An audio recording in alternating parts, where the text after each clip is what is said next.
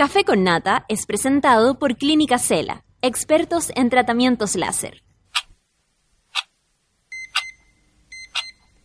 Cuando despiertas en otra sintonía, ves las cosas que otros no ven. Si a veces sientes que estás viviendo en Mordor, o como diría mi abuelita, te sientes como chancho en misa, este es tu lugar. Bienvenido al grupo de contención más diverso de la historia. Para entrar, solo debes entregarte a escuchar al resto, participar a tu manera, reírte fuerte y comprometerte para buscar más misioneros para la comunidad. Agarra tu taza y sírvete un buen café con nata. Que ya está aquí nuestra guía espiritual, Natalia Valdebenito. Hola monada, 9 con 4 minutos y empezamos. Sí, Robert, ya llegué. Ya llegué, no llego a las 8 porque porque todavía no, pues vamos a hacer un crowdfunding para que yo haga el programa a las 8.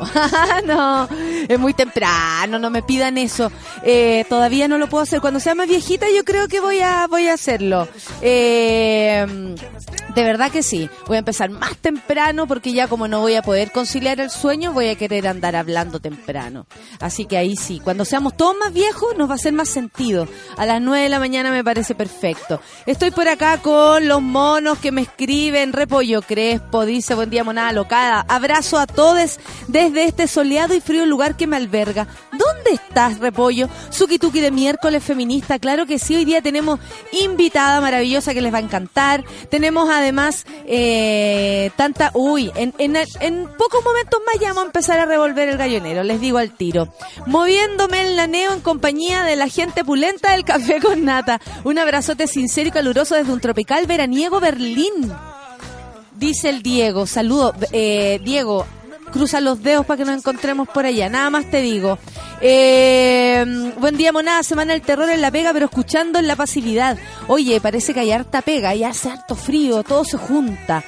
Qué heavy, qué heavy. Lista para un nuevo café con nata, dice la orfelina caminando con este ritmo.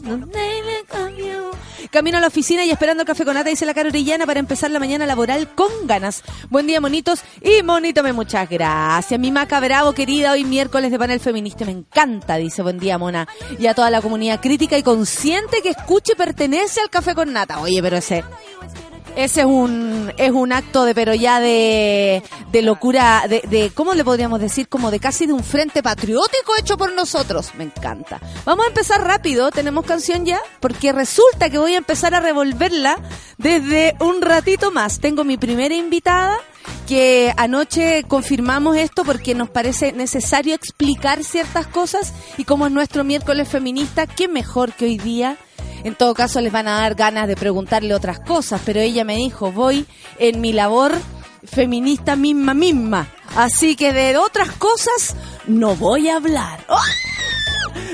Con seis minutos y nos vamos a escuchar. Nueve con siete ya. ¿Cómo se encuentran ustedes, monas, monos? De verdad, ¿cómo se sienten esta mañana? ¿Cómo están los que viven fuera de Chile? ¿Cómo están los que están más cerca, pero no tan cerca como en Santiago? ¿O están en el sur, en el norte? ¿Cómo está la cosa? ¿Cómo están las marejadas? Dice señorito intelectual que espera este café con nata a la avena. Vamos a despertar mentes con este miércoles feminista del amor. Aquí estamos desde Bruselas, levantando caras largas. Un abrazo a toda la monada. Hoy, viste, de todos lados nos, nos saludan. Nat Guevara, yo también estoy contenta con la noticia. Alex Advanter va a estar en la Blondie, viene a Chile. Tú sabes que ahora Alex no vive en Chile, entonces estamos felices porque está en Chile y va a tocar y, vamos a ser felices. Eh, igual la risa de la intro del Café con Nata se parece a la mía, pero no es la mía, huevón, no es la mía. Tengo peores. Arcade Fire vamos a escuchar, ¿sí? Vamos a escuchar música entonces para empezar la mañana. Café con Nata en suela.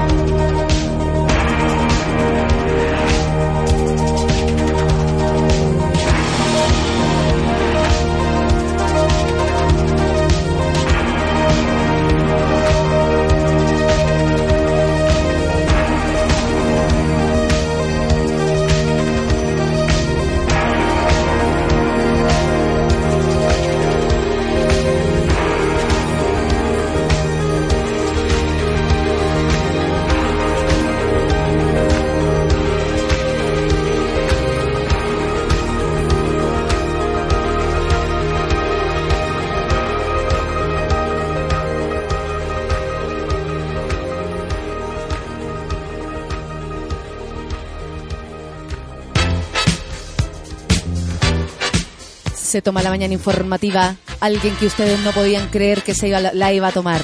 Directamente desde la farándula, pero con muchas cosas que decir en el lado del feminismo que nos importa. Nos va a explicar algo hoy día con ustedes Alejandra Valle, que ya la habían pedido en este programa. ¿Cómo está Alejandra? Por supuesto, por la gente quiere saber. Imagínate, van a creer que esto es como casi que tiempo perdido no haberte preguntado más cosas. Pero hoy día nos junta algo muy especial. Resulta que anda una... Mm, circulando. Sí, circulando una carta a firmar eh, sobre el aborto, ¿cierto? Eh, a nosotros nos importa, entonces cada cosa que ocurre con eso, vamos firmando vamos apoyando, vamos resistiendo a, a las presiones también de las personas que te piden firmar. Pero también empiezan a ver como como, como hay más información, como está más aterrizado también los temas, como ya vamos entendiendo de qué estamos hablando, y hay gente inteligente, tengo que decirlo así, capacitada para descubrir también que en una carta o en cierto protocolo, por ejemplo, como el que quería meter también el, el ministro de Salud en nuestra en la ley de aborto en tres causales, se dan cuenta, más allá de la Contraloría, que hay algo que hay cosas ilegales. Y esa carta tenía alguna y, y aquí está la Ale para explicarnos primero la carta de qué se trataba y luego por qué Muchas, eh, yo por mi parte en algún momento lo había firmado, luego retiré la firma por si alguien ve por ahí la noticia, pero más allá de mí lo que nos importa es lo que dice. Así que eh, cuéntanos Ale, eh, tú estás bien, primero cuéntanos ¿Cómo tú llegaste a, por ejemplo, a interesarte, más allá que a lo mejor a mí me parezca súper coherente, en los temas feministas? ¿Cómo llegaste a esta, a esta conversación desde así la guata y desde la profundidad también, porque uno se pone a estudiar, pues. Sí, pues sí, hay que estudiar porque todos tenemos que deconstruirnos. Me encanta Exactamente, me encanta. En el lenguaje, ¿no es cierto?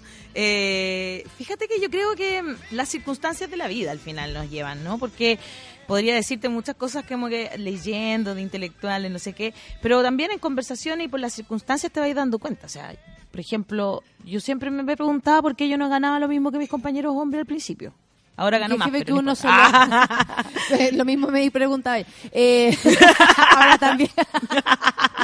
pero, pero claro, pero uno se lo, solo se lo preguntaba. Exacto, se lo preguntaba. Exacto, no, no hacía nada, no se te ocurría ir donde el, tu jefe y preguntarle, oye, ¿por qué él gana más que yo? No, era como casi lógico en algún momento, ¿no? Entonces, y, uno, también lo justificaba. También. Como, bueno, en realidad ella lleva más tiempo. Claro, exacto. Eh, en realidad él sabe más, tal vez. Claro, ¿Cachai? Hasta uno era capaz de ponerse como en un nivel más bajo. Nunca existía la posibilidad de que tú fueras su jefa, por ejemplo. Era como que él tenía que ser el jefe, el compañero, el mismo que hace la misma pega que tú, las mismas horas, digamos. Hoy día en la mañana pensaba a la facilidad que se le nombra a un hombre profesor y a una como a la mujer nunca le dicen profesora la tenemos acá para aprender y al hombre profesor qué es lo que y como que siempre está desde el lado como, desde el que sabe y, una desde la que aprende. Exacto. Y eso te fue aburriendo. Incluso la mina es como la profe ¿cachado? como que una la, la, minimiza. Claro.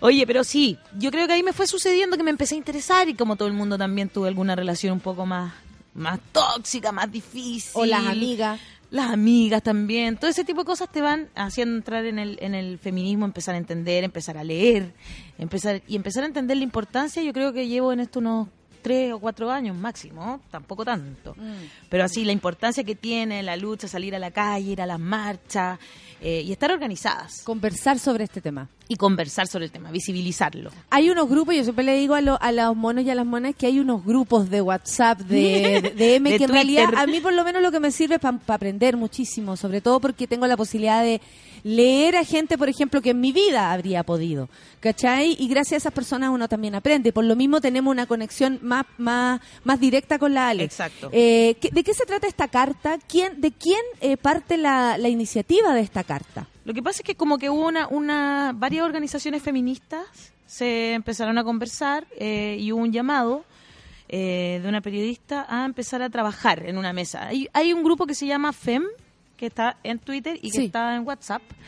Y, y son puras mujeres de distintos ámbitos, de distintas partes de Chile que conversan. Se empezó a conversar la idea de hacer una carta y la carta empezó a circular y esta semana fue muy fuerte porque había, empezó a discutirse si la carta estaba bien o no. Básicamente. ¿Y por qué? Porque la carta eh, dice, como a simple vista pareciera que está todo bien y de pronto cuando como que la leís con el agua, así como... Que claro, está todo bien, pero después empezáis que también... eh, la clave secreta dice que no está tan bien. y sa- uno sabe, a ver, yo creo que primero que todo hay que escuchar a las que llevan más tiempo en esta lucha. Obvio. Y ellas son las que las que, las que lideraron, por ejemplo, el movimiento para que se aprobara el aborto en tres causales. Que podríamos decir que a lo mejor no es suficiente, de hecho hay un hashtag no basta tres causales, pero como que en el fondo no es suficiente, pero es lo que lo que ahora tenemos y hay que resguardarlo. Ni siquiera ni siquiera está, funcionando bien, el, el protocolo. Claro. Eh, entonces no se va a discutir por ahora en Chile. Está recién partiendo la discusión del aborto legal, gratuito y seguro. Y eso es así como que está recién comenzando. Entonces, si tú empiezas a presionar a los parlamentarios, está como fuera de tiempo al final. Sacar hoy una carta que presione a, lo- a los parlamentarios a puertas de una marcha, ¿no es cierto? A puertas de algunas reuniones. No se han hecho reuniones grandes de trabajo. De, po- de- de ponerse de acuerdo cómo se va a proceder. Exacto. La verdad nos preocupa bastante cómo se está impartiendo la, la ley de aborto en tres causales porque ya es eh, acotada, ya tenemos mil razones para abortar, podríamos hacer un programa. ¿eh? Después cuando ya, ya cambiemos definitivamente, National Geographic va a haber un programa, mil maneras de abortar. Pero eso en otro momento. Es un sueño que tengo. Eh, Sí. es que hay que asumir la Obvio. realidad. A mí no me da vergüenza decirlo, pero hay que asumir la realidad de cómo se vive de- de- y de las muchas maneras que las personas tienen para llegar a, a ciertas a hacer ciertas cosas por otros para sí misma o lo que sea, ¿cachai? Todo, Aparte que en un planeta donde de nuevo nos planteamos la maternidad, por supuesto que va a haber otra forma de plantearse la situación de tener hijos. Exacto. ¿Cachai? Mucha gente tuvo hijos porque no había otra forma de vivir. Exacto.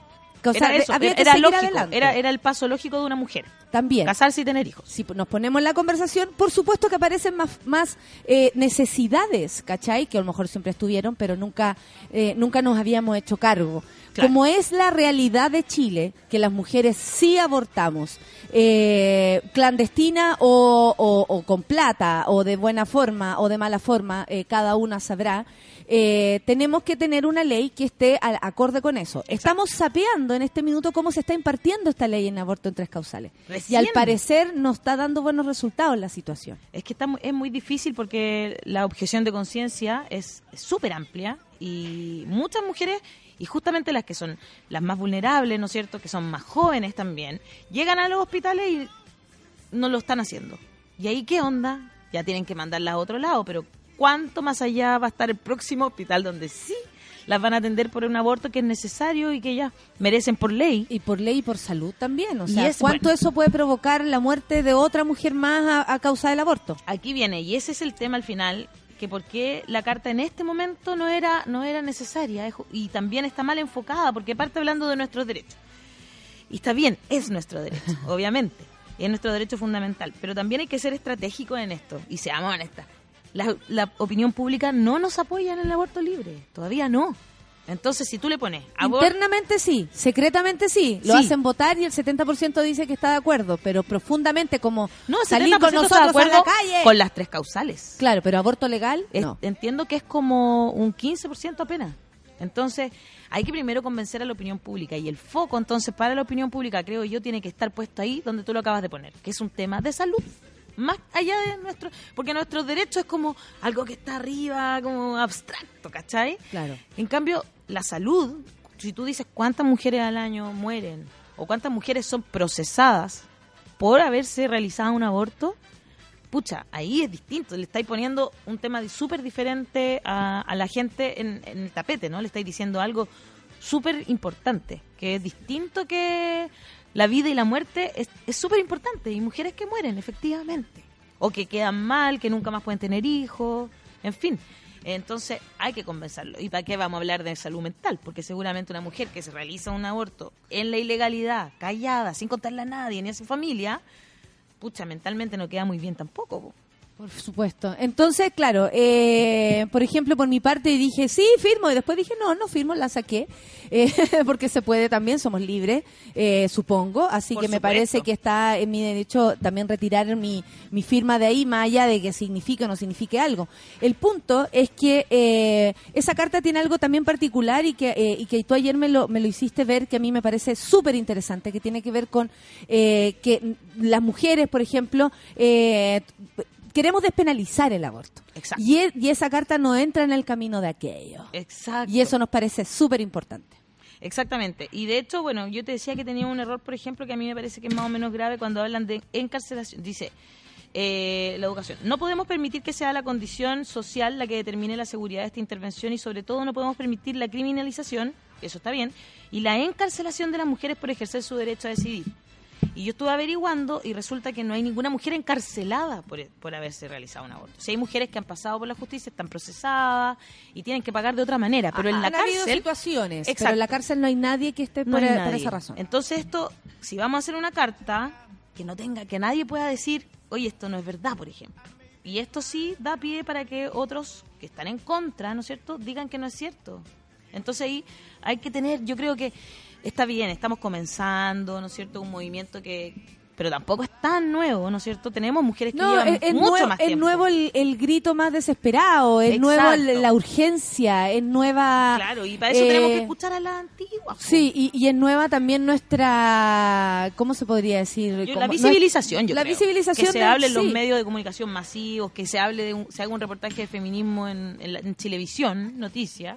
Claro. Claro que es distinto, eso no pasaba antes. Pero tú que eres, eres, eres mujer de medio, igual cuesta, po, porque el, o sea, desde tu lugar te cuesta aún más, po, Ale. Sí. ¿Cómo lo haces tú, por ejemplo, para convivir en un mundo donde todo apunta a que la mujer es objeto? Porque de verdad es así. Es así. Eh, el- eh, es objeto, o el hombre es el winner, o, o, o enaltecemos la, la figura de un hombre. ¿Cómo lo haces tú, así bueno, en tengo serio? suerte, porque de partida estoy en un canal, no, no suerte, yo lo elegí en realidad. Estoy en un canal donde respetan tu pensamiento. Y Tú puedes, tú puedes disentir con tu compañero, o sea, no tienes por qué estar de acuerdo, no es No el equipo entero que está de acuerdo. De Yo he hecho, visto- todo lo contrario, esa es la gracia Sí. de la farándula, que, que se permite, es súper democrática al final. Se permiten muchos más tipos de personas, desde físicos hasta, ¿cachai? Verdad. Hasta de pensamiento. Entonces es interesante porque siempre que se haga con responsabilidad, obviamente, eh, es interesante porque tú puedes decir lo que piensas. ¿Y cómo aumenta tu el nivel de odio? o de tolerancia? Te iba a explicar Ah. todo lo contrario. no, es que en las Acabo de redes cachar que sociales no es tolerancia. en las redes sociales genera hay mucho odio a veces por tener posturas claras, digamos. Como que eso hay hay hay machitos que le molestan. Hay guaguitas que se ofenden. Básicamente es eso. Oye, Ale, eh, te quería preguntar porque me imagino que la, el- la farándula, por, por llamarlo de un modo, pero tiene que ver con el espectáculo también, eh, siempre ha estado como desde ese lugar, po. o sea, siempre ha sido como un enemigo de la mujer, si lo pensamos des- desde ese modo. Más Claro. allá de que tú tengas, por ejemplo, tú otro tipo de mujer, porque así nos definen, ¿ah? Así nos definen. Tú que eres otro tipo de mujer, yo no dice, ¿cuál? ¿Cuál según tú, bueno? Y eh, eh, eso también es un aporte. no sabía que había tipos de mujeres. Bueno, ¿eh? por supuesto, el otro día me llegó una propuesta para publicidad y era como, como tú eres otro tipo de mujer y yo así como me está diciendo guato, ¿no? Pero en buena, ¿cachai? Como en buena, así. ¿Cachai? Como que, ¿cómo, cómo, ¿cómo ha ido modificando tu forma de trabajar en esto? Gracias al feminismo, por ejemplo. Eh, Como tú te has ido como, sí. eh, eh, como sacando cosas, diciendo, oh, qué heavy, porque a mí me pasa. Yo creo que hay cosas que con mi hice antes que no haría, incluso. por ejemplo. Por supuesto. que no haría. Por ejemplo, por ejemplo, que es como mi gran triunfo de la vida, lo, del, lo de la portada de Cecilia Boloco, a lo mejor no la habría publicado. Cáchate. Me Eso lo habría una- cuestionado N, así como... Eso tú no lo habías dicho en ningún lado. No. Creo nunca haberte no. escuchado. Claro, como que te, te, te pensaste para atrás y dijiste, ¿por, ¿por qué? Claro, en un momento me hizo sentido, dije, ¿por qué hice eso? ¿Por- en, en qué momento no me cuestioné que ella estaba en pelota, cachai?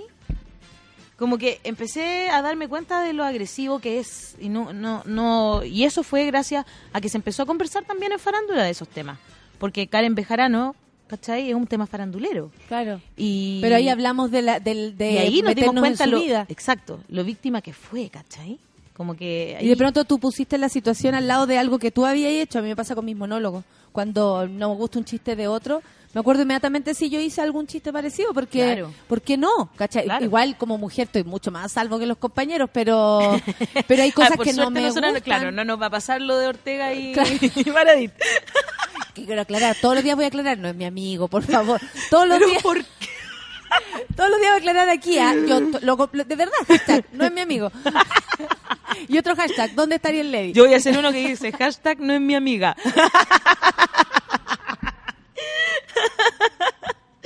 Por si no que bueno es que hay que dejar claras las cosas está bien, temprano en la mañana es aún mejor. Yo todos los días lo voy a decir por si acaso. Oye Ale, entonces claro te pasaste ese rollo y dijiste eh, lo habría hecho no lo habría hecho porque desde tu trabajo se entendería po. Es que desde la farándula... el, golpe es el gol es y- golpe. Y, era incluso desde el periodismo mundial, si tú lo pensáis, porque era verdad un era un golpe. era un golpe y no solo un golpe, sino además, claro, había un, un sentido político porque Menem todavía se creía candidato a presidente y los argentinos, y con eso murió. sí Sí, po, entonces, Sí, me acuerdo, yo me acuerdo era- te- llegó a dar explicaciones estoy en mi país respeto y todas esas cosas Estaba, yo estaba con, con la María Jimena Pereira en un programa del 13 y ella era mi coach. Entonces me decía, te amo, te amo, ese viejo hijo de la... todo, pero todo lo que porque podía. ella lo veía de manera Ella- política Su papá, claro, sus papás habían sido eh, afectados con el corralito, habían perdido todo su ahorro de su vida, ¿cachai? Entonces era como que de verdad lo odiaban. hundir a, ¿no? a Menem era una buena idea. Era una buena idea. Y yo me quedé con eso, pues yo era como, con eso gozaba, y era como, sí, nos cagamos a este viejo, mierda. A mí la- como que la Boloco me, me, me pasó a un segundo plano, ¿cachai? Cuando ella estaba en primer plano en tu, en tu reportaje. exacto. Es súper eh, interesante lo que nos decís, porque tiene que ver con la re- con la como reconstrucción, con, Total. con desarmarse y armarse otra vez, eh, compensar las cosas que uno hizo para atrás y, es, y, y yo creo que nos quedamos con eso, Ale, es súper valioso lo que acabas de decir. Y le mandamos a Boloco Cecilia, disculpa, no, eh, no, eso ya no va a pasar. Creo que no me va a disculpar nunca en la No, vida. nunca. Y yo menos porque eh, gracias a eso tengo un chiste. Eh, que hice por muchos años. Gracias, Ale. De Puedes seguir con tu día. Gracias por explicarnos lo que, de qué se trataba esta carta. Tú también quedáis más tranquila por Yo el hecho de, de, de- de poner como en, en el aire las palabras que queremos, ¿cachai? Exacto. El, el, el, el nivel de la conversación. No estamos diciendo que somos demasiado avesadas porque de verdad estamos aprendiendo, Todos pero estamos si aprendiendo. le queremos poner un poco de tinca hay que, hay que profundizar. Exacto. Y nada, pues el 25 hay que ir a marchar si es que... Sí, Todas las que quieran, con su Vamos pañuelo a ir. verde. Vamos a ir a marchar, los pañuelos ya se están vendiendo, solo a Luca, ¿ah? yo no los vendo. A Luca y a mí, la Luca llamé. A Luca Peso y a Mil. Sí, no, nos va- vamos a llenar las calles de verde. Ojalá logremos el, el alcance de nuestras amigas argentinas.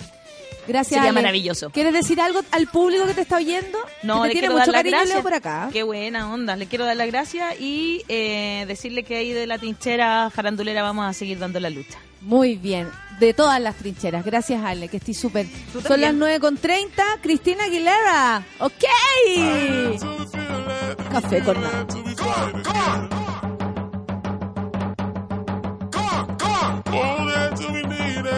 New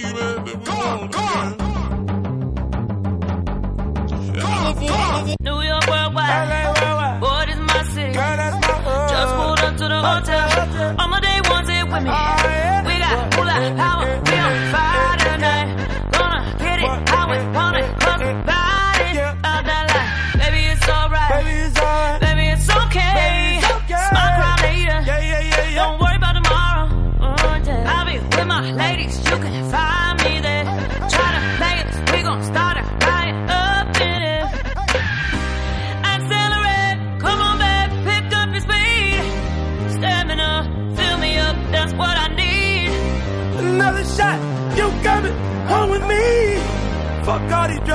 All these clubs, what's wrong with me? All my boss ladies, go get your Mercedes. No matter long as you get there, just don't let it drive you crazy. Get that moolah power, you on fire tonight. You can get it how you want it, and say go tonight. Baby, it's alright. Baby, it's hot.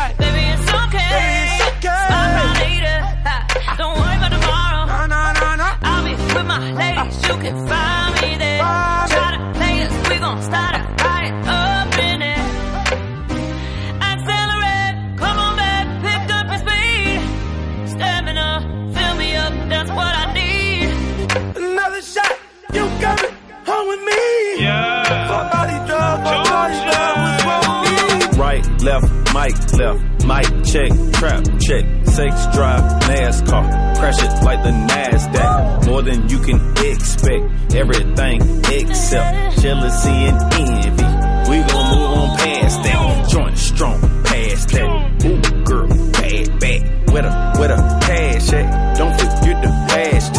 pretty, pretty, so sedated, work it out, muscle memory, get the money, my ability, until the end, 2000 infinity, I put it in, now that you feeling me, feeling me.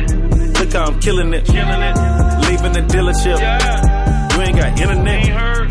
just left the Benedict, I got them benefits, did it deliberate, guilty to proven innocent.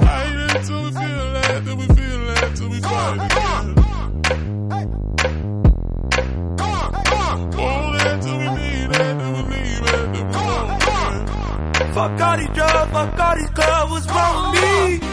Accelerate, come on back, pick up your Pick up the speed. speed, baby. Set up, fill me up, that's what I oh, need. Another shot, you coming home with me?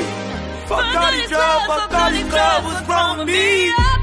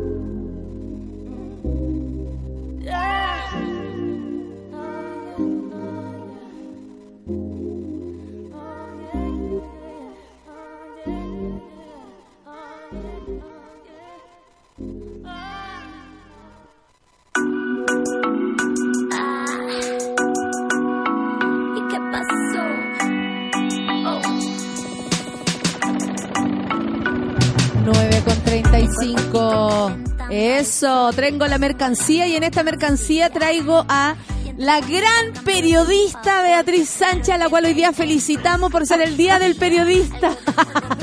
¿Cómo está en el Día del Periodista, periodista Beatriz Sánchez? Gracias, muchas gracias, Nata. Sí, soy periodista. Lo que pasa es que no me ha llegado ni una felicitación. Entonces, Oh, ni una. felicitaciones porque usted es una gran periodista. Saludamos a la periodista, a otra periodista Muy también. bien, llena de periodistas. llena de periodistas Sí. esta mañana. Yo cuando chica quería ser periodista. No Eh, lo logré, también. pero tengo amigas periodistas. Karen Vergara, ¿cómo le va mi amiga especial, eh, periodista feminista especializada en seguridad digital ahora? Estuvo allá en, la, en las Argentinas, en un lugar muy eh, em, interesante, donde se dio algo muy interesante, también vamos a conversar, pero hoy día el Día del Periodista, ¿no es menor que empecemos por ahí? ¿No les parece a ustedes que recuerden cómo, por qué eligieron esto y qué están haciendo ahora una buena conversación? ¿Por Puede qué ser, será que uno hace otras, otras cosas también? Ay, yo quería ser periodista desde chica, así como a los dos años dándole las noticias a mi abuelo. y- ¿En serio? Sí, como que nunca hubo escapatoria para mí. Vea tú también. Lo mismo, desde muy Y chica. ahí descubriste también una vocación que no es menor, que es la social. O sea, se junta la vocación, y les pregunto a las dos, del periodismo con la vocación social que tiene que ver con tener los ojos más abiertos y ver que no estamos solos, ¿no? Que no la noticia no es lo más importante, sino quiénes son la noticia. A mí me pasó que eso lo fui descubriendo con el tiempo. O sea, estudié periodismo porque me gustaba como el fenómeno de la comunicación, quizás no entendiendo tan de fondo de qué estábamos hablando. Y yo, por lo menos, a mí me ha pasado que la pega va creciendo con una. Claro. O sea, una es una periodista cuando sale de la universidad, una es una periodista a los 28 y otra periodista totalmente distinta a los 40. Eh, y, mm, y en algún momento de la carrera me di cuenta que esto era profundamente social. Porque el que a ti te den un contexto, te digan qué es lo que pasa, porque eso es, tú das contextos como periodista. Básicamente sigues una historia, pero la historia viene de alguna parte, va hacia otra, se abren posibilidades. Entonces, cuando tú cuentas eso, lo pones sobre la mesa, lo que le estás diciendo a la gente, mira, aquí estás, esto es lo que pasa. Y que la persona así pueda tomar la mejor decisión posible. Claro, pueda pensar, pueda reflexionar. Exactamente. Entonces ahí yo Puede le encontré como la vuelta historia. social y fue lo que más me encantó de esta pega. Hoy. Cuando, sí, ¿a Sí. ti también? La ¿Algo te pasa social- también con eso? Sí, es que, bueno, ay, yo estudié en la UDECONS igual, pues o sea, además estudiamos en la misma escuela. Ah, No, no, aquí Pero nos pasó que cuando entré, eh, con mi, conocí a mi mejor amiga Cecilia y nos dimos cuenta que había un tema de género que nos estaba tocando. Como que teníamos esa inquietud. Pero ¿cachai chicas? Sí, ¿Qué edad tienes tú, Karen? Ahora 28. O sea, mira, pues mucho antes que una se No, puso a reflexionar mucho antes, sobre esto no era tema, esto. cuando yo estudié no era tema. No era tema. Es No que era tema. es- Entonces, en la no era carrera tema. tampoco era tema y nosotros como que presionábamos, presionábamos y no pasaba nada. Entonces empezamos a crear instancias nosotras mismas. Creamos una revista, me acuerdo, varias cosas. Y finalmente terminamos haciendo la tesis juntas. Y ahí partimos con temas digitales. Y de ahí ya fue como evolucionando con los años y seguimos trabajando las dos juntas. O sea, siempre tuvo ese carácter social el periodismo para ti. Sí. Sí, o sea, como, como... O sea, uno igual lo cambia, lo Claro, modifica. pero cuando, cuando recién entré a, los medios, que fue bien chica, estaba estudiando todavía, me di cuenta que prensa roja no, no me gustaba. O sea, que reportear no era lo mío. Me gusta, lo puedo hacer, pero eh, soy muy empática. Entonces, a mismo de repente compartir con la gente, terminaba llorando yo y...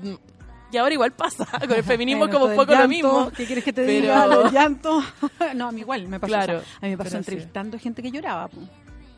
No, pero lloraba mal. Y porque yo soy muy llorona. ¿Y por qué no también? Y no tengo que heavy llanto. está... Sí. Lo que pasa es que dentro de un estudio, cuando estoy entrevistando a alguien, a mí muchas veces No de digamos. lágrimas. No es la idea. Exacto, la, la otra persona puede sentir un poquito incómoda que te estén entrevistando. ¿En serio? Yo, me acuerdo, yo me acuerdo que eh, muchas veces nos pasó con el Alejandro Guille, que somos muy amigos, que compartimos estudio muchas veces, que yo así me caía en las lágrimas y él obviamente jamás tenía un pedazo de, de confort, jamás. Así como... Entonces eh, él se sacaba pañuelitos desechables, me los pasa así como que no quiere la cosa, me pasa. Que no te vea. Así como no, como va, así como armemos la carita, pero en fin. Oye, pero una cosita. Ayer en la micro ¿Ya? iba para mi casa y de repente se me acerca una chiquilla que estaba justo al frente mío y me dice, ¿eres o no eres? Sí soy, le digo yo, me imagino. Guau, nos saludamos y todo y me dijo, yo mañana te escucho sin falta, yo soy mona desde siempre. Pía, Carmen Gloria, pareja las dos, la Pía ahí me contó, dice que para ella ha sido increíble escuchar el programa, me dice que es más silenciosa porque no puede tuitear. Es de las pasivas, te dijo. Exactamente. Tuitera pasiva, tuitera activa, claro. Soy mona. Y mandó salud y le dije, ya te voy a saludar mañana. Y le voy a decir adelante, te mandaba mucho cariño a las dos. Mucho No, y les agradezco porque mucha gente también la que ha estado siempre como como como calladita también, pero escuchando ahí, eh, dicen que aprenden, yo eso lo, lo agarro y, y lo cuido, si es que es así, lo agradezco mucho que también lo valoren. Y tratamos, no sé, todos los días por lo mismo, eh, esto, como enriquecernos de otras personas, de aprender, eh, eh, y por eso estamos aquí, po. porque la, la Karen eh, trae un tema que no es menor que es la seguridad digital, que es algo que a lo mejor, por mi parte, siento como que le estoy haciendo casi que el quite. ¿No te, ¿No te parece a ti? Que uno le hace como, no, pero como ya tan segura, pero tan segura. Sí, caché que me quieren hacer un curso, me dijo. O sea, meter en mi computador y me va a cerrar todo. No sé ahora, por ¿cómo voy a ver pornografía? No, yo creo que lo principal, bueno, ahí eh, quiero presentar explícanos, igual- explícanos, claro. explícanos como, yo creo que para que las dos también aman No, si nosotros tenemos ya la conversa antes de, la, de la poca seguridad que tenemos De la poca respecto al uso de segu- redes y todo lo Sí. demás. Dale, Karen. Mira, yo trabajo ahora en la Fundación Datos Protegidos y aparte, bueno, realizo investigaciones relacionadas a ciberacoso hacia mujeres, hacia colectivos feministas, comunidad LGTBIQ+. ¿Cómo llegaste a ese tema, Karen? Que, o sea, más allá de alguna experiencia personal, que eso podría llegar a ser interesante para el público, pero más me interesa como, ¿cómo te diste cuenta que era un problema realmente, a, a- a- o sea, como algo que, que estudiar, algo donde meterse? Mira, principalmente porque eh, con, con Cecilia, con, con esta amiga con la que sigo trabajando y, y estamos acostumbradas a trabajar a distancia, nos dimos cuenta que eh, en Chile y en Latinoamérica hay muy pocos estudios sobre, eh, eh, por ejemplo, cómo está funcionando la privacidad en Internet, sobre todo para mujeres, que solo por el hecho de ser mujeres tenemos hasta un 70-80% más de posibilidades de sufrir acoso o violencia en línea, para empezar, desde niñas. Entonces, porque ahora, bueno, sabemos que cada vez están los niños usando teléfonos a edad más temprana. Perdona, ¿y, y por qué por ser mujeres nomás? ¿En qué, en qué sentido? Eh, pasa porque eh, la mayoría de los agresores eh, siguen siendo del círculo de confianza.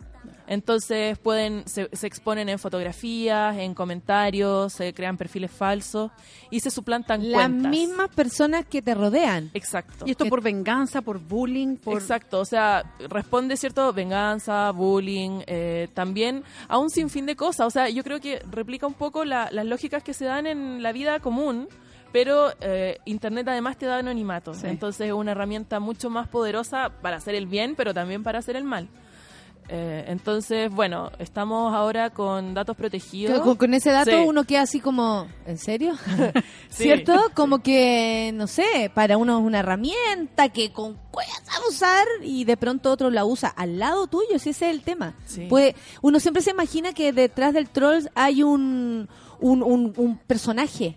¿Cierto? Como una persona que uno, se lo- no sé, lo cree como sucio o, o- o de forma física como extraña, feo tal vez, como O que no raro, sabe nada. que no ti- que no sabe nada, que es un fracasado. Y no, pues. No, no, mira, nosotros es estamos trabajando sorprende. ahora en un proyecto eh, con Privacy Internacional y con datos protegidos y con, con Cecilia, que es de una ONG que se llama Maranta. Y estamos trabajando en, eh, cierto, como eh, un estudio primero a gran escala sobre violencia en Internet hacia mujeres en Chile. Hacia, hacia mujeres feministas y nosotros hicimos una investigación previa que arrojó bastantes cifras y aquí les voy a leer algunas me gusta siempre hablar con cifras porque nos falta alguien que te dice, oye, ¿cómo me diste eso? Como la típica pelea con el mismo troll a veces, muchas veces. Y bueno, ni, ni que lo digas. sí. Digo, ¿y ¿Dónde están los Ni dineros? que lo digas. cifra, Sí, Beatriz. Oh. Las cifras. Y por eso como que trato de hacer todo bien científico y su paper y todo, porque si no están constantemente... Y sobre todo si somos mujeres. Sí, es Eso que- pasa así como eso. el test permanente. A ver cómo supiste. A ver, no te creo. A ver, explícame. Y sabes que el ¿le hecho, consta? el hecho que uno se, y cuando uno empieza a cuestionarse, ¿realmente sabré tanto? Ahí se da un fenómeno que se llama síndrome de la impostora. Y que le da eh, en su gran mayoría a mujeres cuando tienen cargos altos o cargos de mucha representación que cree pública. estar robando. que Estoy cree que robando, no sé nada. soy un No, no, fracaso, no, soy no han cachado que no cacho nada. Es como Claro. esa sensación. O no. por ejemplo, no sé, Totalmente, la otra vez lo hablábamos con profesores que estaban en un mismo cargo. ¿Y así como se muy llama el importante. síndrome? Sí, síndrome de la impostora. Oye, bueno saberlo para las monas que se estén sintiendo así. Es que ¿Qué pasa? hasta un síndrome, imagínate, no sé, de verdad. O sea, a mí lo que me pasó solamente para... Para- a ver, dale, dale. O sea, eh, vea, tenemos lo que me a propósito del año Todo pasado, digamos, tuyo. eh, hasta que no hice público, ¿y sabéis dónde fue que lo hice público? Yo creo como eh, es como en, como en un baluarte del machismo puro, digamos que fue en la Sofofa, que me tocó ir a Uh. unos diálogos con la Sofofa. Esto como candidata presidencial, obviamente. Y, y como que nosotros nos reímos, como si fuera humor. Diálogo, diálogo con la sofá. No, es que fue todo chistoso porque llegué con, Las dos nos con- reímos. con toda mi compa- con toda la gente que me acompañaba al comando, que éramos puras mujeres, puras mujeres jóvenes, entonces fue una cosa así muy loca. Yo me acuerdo que llegué y nos ¿Cuál de pusimos todas para más la- pilla más encima? Nos pusimos para la foto con los directores la Sofofa y yo miro a mi alrededor y digo, ay, no hay ninguna mujer en esta foto aparte que de yo y, y- y Bernardo Larraín, que está al frente de la Sofofa, como que se le deformó la cara, se metió en una oficina, yo creo que, no sé, agarró como a cualquier mujer que encontró, pum, y la metió en la foto. Porque efectivamente yo le digo, y nos vamos a sacar la foto y yo soy la única mujer, en la Sofofa no, no hay más mujeres. Y me dijo, sí, por supuesto, pa, y se metió adentro, pum, me sacó una chiquilla, la puso en la foto y ya foto.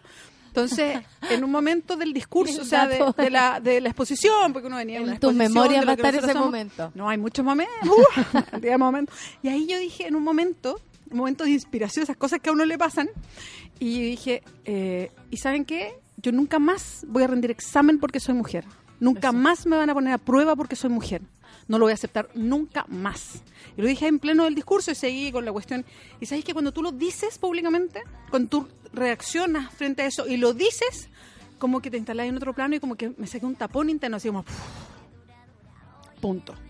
Tú ahí reaccionáis que efectivamente te someten a test y examen solo porque eres mujer permanentemente.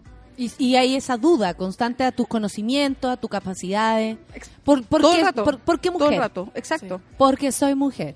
Sí, Solo bueno, eso. entonces de eso se trata, claro, el síndrome de la impostora, entonces como decirle a las mujeres que es normal, pero que no dejen que las agobie, no dejen que Bien. se apodere de ellas, Exacto. porque es como, lo- esa vez pusimos, me acuerdo, a dos profesores con un cargo muy muy importante y parecido, hombre, mujer, y claro, él de- ella decía, si algún estudiante realmente me viene con una pregunta muy rebuscada y yo no entiendo, no tengo la respuesta al tiro, siento que fracasé, o sea, como no sé nada, a lo mejor no me merezco este cargo, no- y se hacía un montón de cuestionamientos, mientras que el profesor decía, no, no sé, búscalo No, en otro lado. Y yo no creo sé". que también la seguridad de, de- de- por ejemplo, al hombre se le ha dado la posibilidad de equivocarse. Yo siempre pongo el ejemplo de los comediantes en el Festival de Viña. Han pasado de todo. De todo, de verdad, gente que ha fracasado, comediantes buenos, comediantes malos, el gallo vestido guaso, el otro vestido blanco, de todo, chistes violadores, como eh, de todo. Y han fracasado y lo han pasado bien, lo han pasado mal, hemos visto de todo. De las mujeres es como que tú tuvieras que llegar a un nivel para poder estar ahí. Cuando de verdad el nivel que hay ahí no corresponde ni siquiera a lo que se puede... Tenés que dar examen. Claro, y tenés que dar examen o llegar suficientemente preparada, como si todos los hombres hayan llegado ahí suficientemente preparados.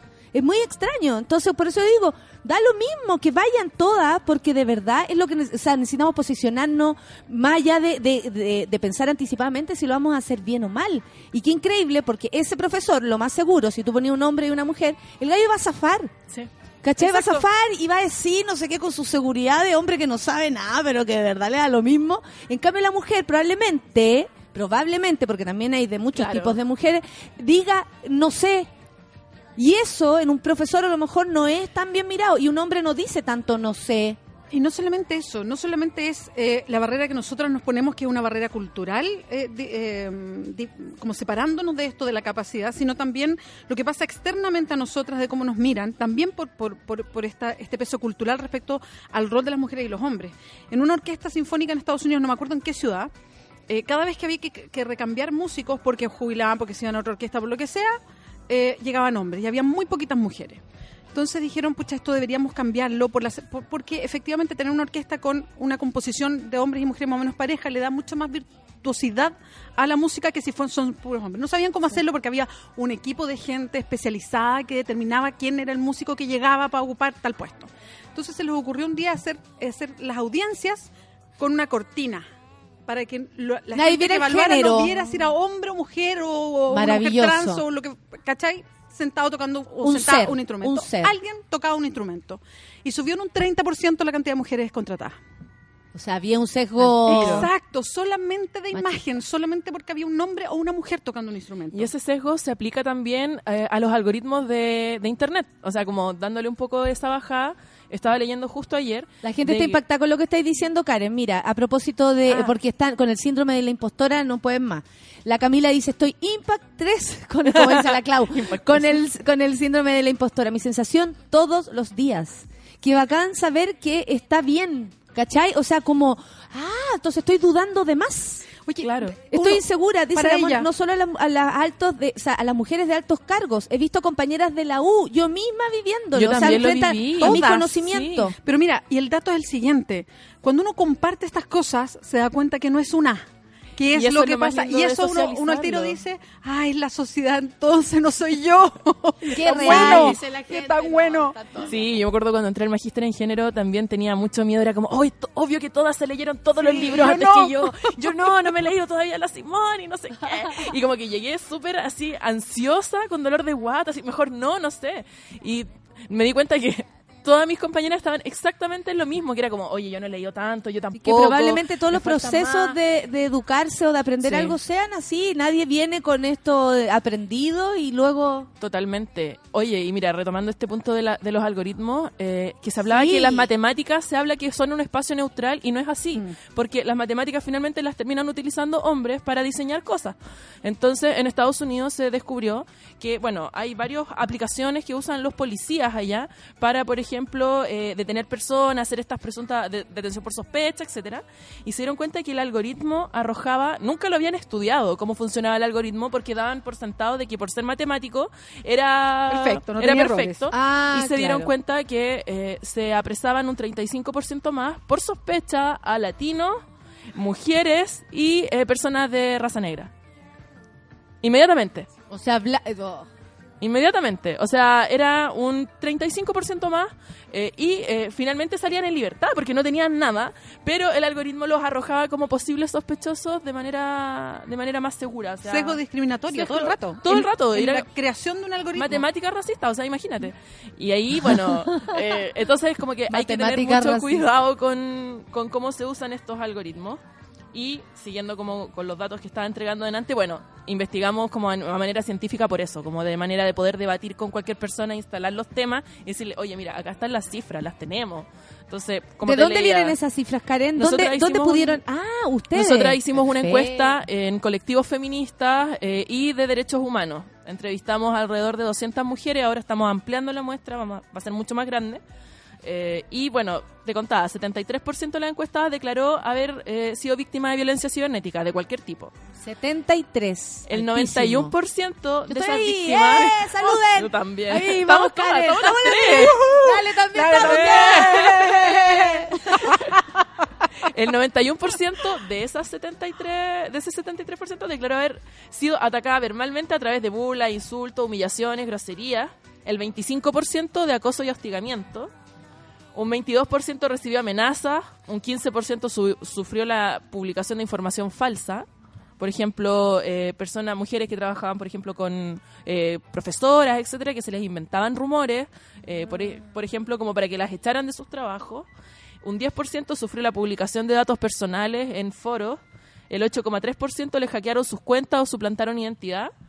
Eh, y dos mujeres y dos mujeres afirmaron que los ataques pasaron del plano virtual al físico. Entonces ahí hay datos bien, bien potentes, bien duros. eh, y también, bueno, delante me preguntaba, ¿cierto?, cómo surgió esta investigación. Y bueno, aparte de experiencias personales muy duras, también fue porque precisamente nos dimos cuenta que no había en Chile un estudio que hablara de esto. Nada. eh, y en Latinoamérica tampoco. Y No, en no hay como dónde ir a parar. Si Claro. le pasa algo así, ¿o no? Sí, y en otros países, eh, bueno, en países de habla, de habla inglesa sobre todo, eh, ya vienen de vuelta con estos temas. O sea, ya están estudiando el perfil de los agresores. Ya no estamos concentrándonos solo en las víctimas. Acá recién estamos partiendo con las víctimas y logramos hacer un, un esbozo del atacante promedio, que vendría siendo una persona 25-35 años con estudios superiores completos o en vías de completarlo. O sea, no estamos hablando de personas ignorantes, que era como el es como el sesgo que uno siempre tiene, que es como lo sí, que es que tú, tú, que es como tú un uno no puede creer que detrás de un, un- de, tanto insulto o de o de acoso que uno dice ya de nuevo este señor está aquí, uno no puede creer que sea una persona con estudio, ¿cachai? Como que, que heavy como uno también tiene su prejuicio ahí. Exacto. Y saca y como que sacáis a todos los que tú crees que no lo harían. Y hemos sabido, o sea, yo lo sé por otro por otro eh, dato que mm, son abogados y no de aquí cerquita. Periodistas. Importante. de-. Eh, Sí, hay muchos que se hacen identidades falsas, ¿cierto? En Internet para crear contenido violento, eh, para instar, siempre para ¿Qué le puede pasar a a un hombre o a una persona eh, de, de, de ser algo y luego tener como, ¿cuál es la necesidad Eso es lo que de me tener una como la necesidad y el ala tiempo libre. violenta? Yo me pregunto lo mismo y te da harta inquietud. O sea, que tú que, que haya gente que se haga eh, cuentas falsas solo para agredir a otras principalmente. Bueno, algo pasa ahí en la cabeza, ¿no? De gente que se ve tan formalita, normal, que funcional. Claro, claro. Eh, tienes que crearte una cuenta falsa porque el mira, yo estoy en Twitter desde muy temprano, desde el 2009 más o menos. y Lo ocupaba como herramienta, siempre lo ocupaba como herramienta de trabajo, porque cuando Sí. se, cuando se hace radio y como la radio es eh, de encuesta cuatrimestral, no tienes feedback, no es como el rating que por último tú ves si te están mirando o no. Eh, entonces yo lo encontré increíble que la gente me respondiera como en el momento, así El- como lo que pasa ahora. Es maravilloso. es algo que uno no tenía ninguna posibilidad, Sí, entonces me enganché mucho. Y yo creo que Twitter ha tenido, o las redes, y acá seguramente conoces más, han, han ido teniendo una evolución extraña, una evolución... A ver, que yo yo siempre insisto, no le voy a pedir a una red social lo que no es. Si las redes sociales son cierta cosa y uno tiene que tener en la cabeza. Pero al principio yo me acuerdo que podía discutir con gente que pensaba totalmente distinto y se abrían a la discusión. Podían ser unas discusiones más duras y otras menos duras, pero pero había había En el, en el tono Ahora- de la discusión se puede Exacto, llegar a punto de, de- de O- profundo des- in- eh, o claro, de desacuerdo. viola, no vamos a pensar lo mismo, pero me gusta la discusión, en fin. Pero hoy día, eh, mirar los comentarios, por ejemplo, es un Es ejercicio, sí, es realmente una cuestión que hay que tener como estómago para hacerlo. Es muy brutal permanentemente, no hay nada más, co- como que uno no encuentra nada más que eso. Sí, y la exposición es, es bien, es bien potente, no tan solo acá. Eh, nosotros estuvimos investigando harto también lo que tiene que ver la, la mal llamada porno venganza, que en realidad es pornografía no consentida, ¿cierto? Eh, y me tocó estudiar un caso que pasó en Italia hace dos años de, de Tiziana, Tiziana Cantone, que era una joven que tuvo una relación bastante abusiva con su expareja. Y eh, él se finalmente eh, publica videos íntimos de ambos eh, en internet, etcétera, por WhatsApp. ¿Es capaz de ponerse a sí mismo en esa situación? Claro, y, y fue bien fue bien duro porque claramente nadie nadie se acordó de él. Eh, los programas de farándula, etcétera, eh, banalizaron mucho la situación. E incluso llegaron algunos futbolistas de la selección italiana a hacerse camisetas con la cara de esta chica. Con la frase, una de las frases que decía dentro de los videos sexuales. Y bueno, ella demanda Internet, demanda Google por el derecho al olvido, que eh, en Europa está legislado, ¿cierto? Que tú, tú puedes usar esa figura ¿Cómo es el derecho? ¿Lo, lo puede que, explicar? que den de baja eh, todos los enlaces que lleven a ese video. Finalmente, que se haga una búsqueda, un traqueo, ¿cierto? Y se baje toda esa Y información. eso uno lo, así como, atención cabros, eh, a todos los que quieren borrar su- sus escritos de hace algún tiempo. Eh, no lo hicieron. Eh, ¿Cómo se hace eso? Mira, bueno, ella demandó a, demandó a Google. Eh, fue un proceso muy largo, desgastante. eh, se tuvo que cambiar de casa, recibía amenazas de muerte, la gente le apuntaba ella, con el dedo. O sea, fue terrible. Además, estamos hablando de una mujer de 30 años. eh, entonces, era muy, muy expuesta porque además era muy bonita, era muy guapa. Y tú sabes que además hay otro sesgo ahí más potente todavía. Por ejemplo, en Chile los femicidios cuando se cubren, se cubren siempre si las víctimas son eh, más acordes a un canon de belleza que si es una mujer mayor de unos 50 años a la que le asesinó el marido. O sea, hasta eso tenemos eso- eso- esos temas. Y bueno, pasa que ella finalmente gana esta demanda, pero la obligan a pagar los costes del juicio y eran alrededor de 20.000 euros, era mucha plata, y ella se suicida. Y su madre sigue todavía con, eh, con esto del derecho al olvido porque finalmente nunca ocurrió. O sea, los videos siguen arriba. Y a mí me tocó estudiar cómo eh, reaccionaron en Chile esa noticia, cómo lo cubrieron los medios digitales, eh, de qué manera los periodistas igual construían el relato de una manera que enjuiciaba a la víctima, precisamente. O sea, hablaba de ella como la, como la tonta o la, o la, o la, o la ignorante que finalmente se dejó grabar. ¿Y qué pasó? Que los, tuve que analizar los comentarios y era terrible. O sea, la 40% de los hombres eh, enviándose el video, enviándose el link, eh, buscando dónde lo podían encontrar con una chica que había muerto hace un día atrás. Eh, entonces fue, fue bien duro. Y ahí vi con una investigación que hizo Paz Peña, que es muy seca, chilena igual, y que tiene una página que se llama coso.online. La profe, ¿cierto? Sí. La gran profesora. Ah, no, esa es la Pati Peña. Ah, la Pati. Esta es la Paz Peña. Va por ahí, Pero parece. va por ahí. ya. Eh, es de apellido. Eh, Sabes que La Paz hizo este sitio que se llama coso.online, que lo pueden visitar. Eh, nosotras hemos hecho varios talleres juntas en regiones a mujeres. Y la idea es empoderar a las mujeres en la tecnología. O sea, que cuando se te echa a perder el computador, cuando te pasa algo en tu teléfono, no se lo pases a otra persona y delegues como tus datos o tu personal, tu, tu intimidad a otros, sino que tú puedes también aprender a tener ciertas precauciones. Por ejemplo, la autenticación de dos pasos, ¿cierto? Lo vamos a explicar después para que lo Sí. digáis así como pasito a pasito, si alguien quiere ir anotando. Y Nata va a anotarlo también nosotras, digamos, ¿no? Sí, bueno, y ahí les puedo dar algunos enlaces, ¿cierto? Donde hay la muerte porque tengo tapada la cámara, pero lo único que hice. Son las Sí. 10 y la y bueno, estamos acá para aprender, estamos con Beatriz Sánchez, eh, estamos con, no le vamos a preguntar a Beatriz lo que va a hacer política, sí le vamos a preguntar. Y, eh, y Karen eh, Vergara, que además nos va a enseñar, eh, por supuesto que es algo que también tenemos que ir, yo creo que primero hay que entender la red social y luego entender eso, por eso uno se pierde. Sí. Porque de pronto uno participa en una red social si, eh, no, no viendo lo- lo- los riesgos. Uno participa porque le gusta poner sus cosas, sus pegas, conversar con gente, pero no te das cuenta del riesgo que está ahí, eh, eh, eh, eh, no sé, tomando. Son las 10, entonces nos vamos a escuchar a Michael Jackson. No, esto es un esto es Ray con un featuring de Michael Jackson. Bonito, café con... Lo hacen cantar hasta muerto el gallo. Que uno no pueda descansar ni muerto, ¿ah? café con Nata en su vela.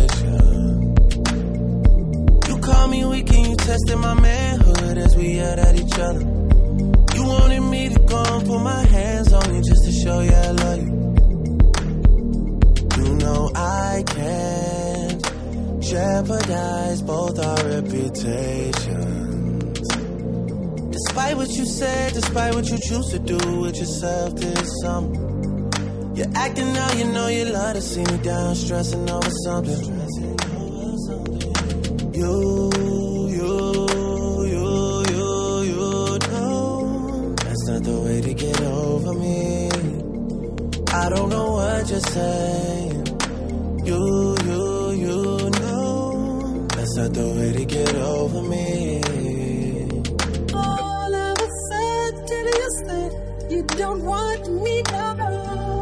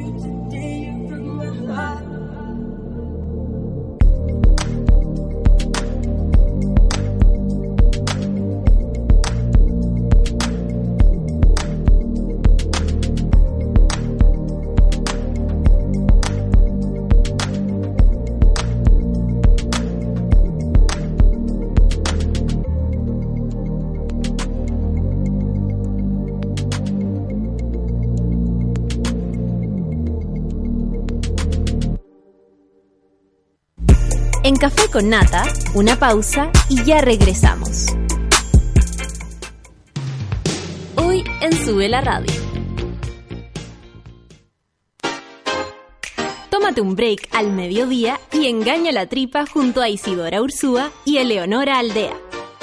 Porque en Caceritas conversamos, echamos la talla y planeamos un mundo mejor. Siempre con amor. Caceritas, de lunes a viernes al mediodía en Sube la Radio. En otra sintonía.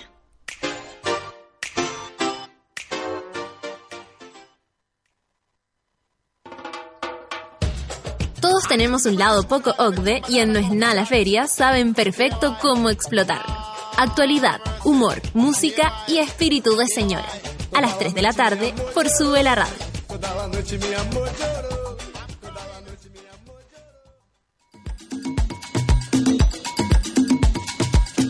A las 4 y media de la tarde, Fabricio Copano te ayuda a lidiar con ciertas emociones y administrar las paradojas de la vida. Escucha FOMO, Fear of Missing Out, solo por Sube la Radio.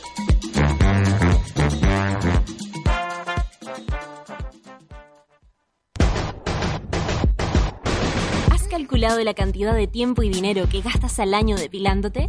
Ven a Clínica Cela por tu evaluación gratuita y conoce el mundo de beneficios que Clínica Cela entrega para tu piel. www.cela.cl Clínica Cela, 12 años de experiencia en tratamientos láser.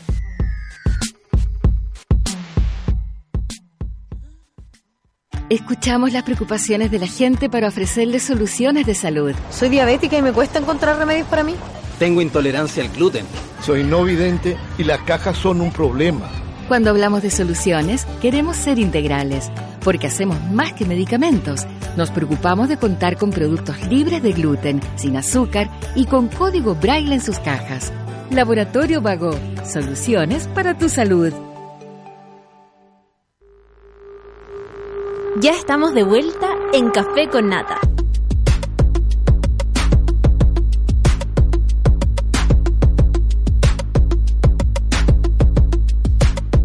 Clínica Cela está de aniversario Y así anda por tu evaluaón gratuita por cualquier tratamiento estética láser a cualquier sucursal de Clínica Cela. Tengo problemas con la palabra sucursal.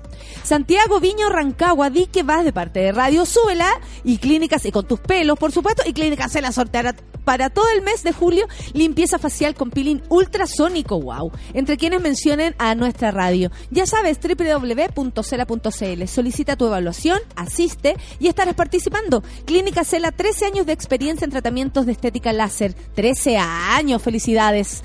Porque cuando una enfermedad llega a nuestra vida, queremos más que un medicamento, queremos una solución.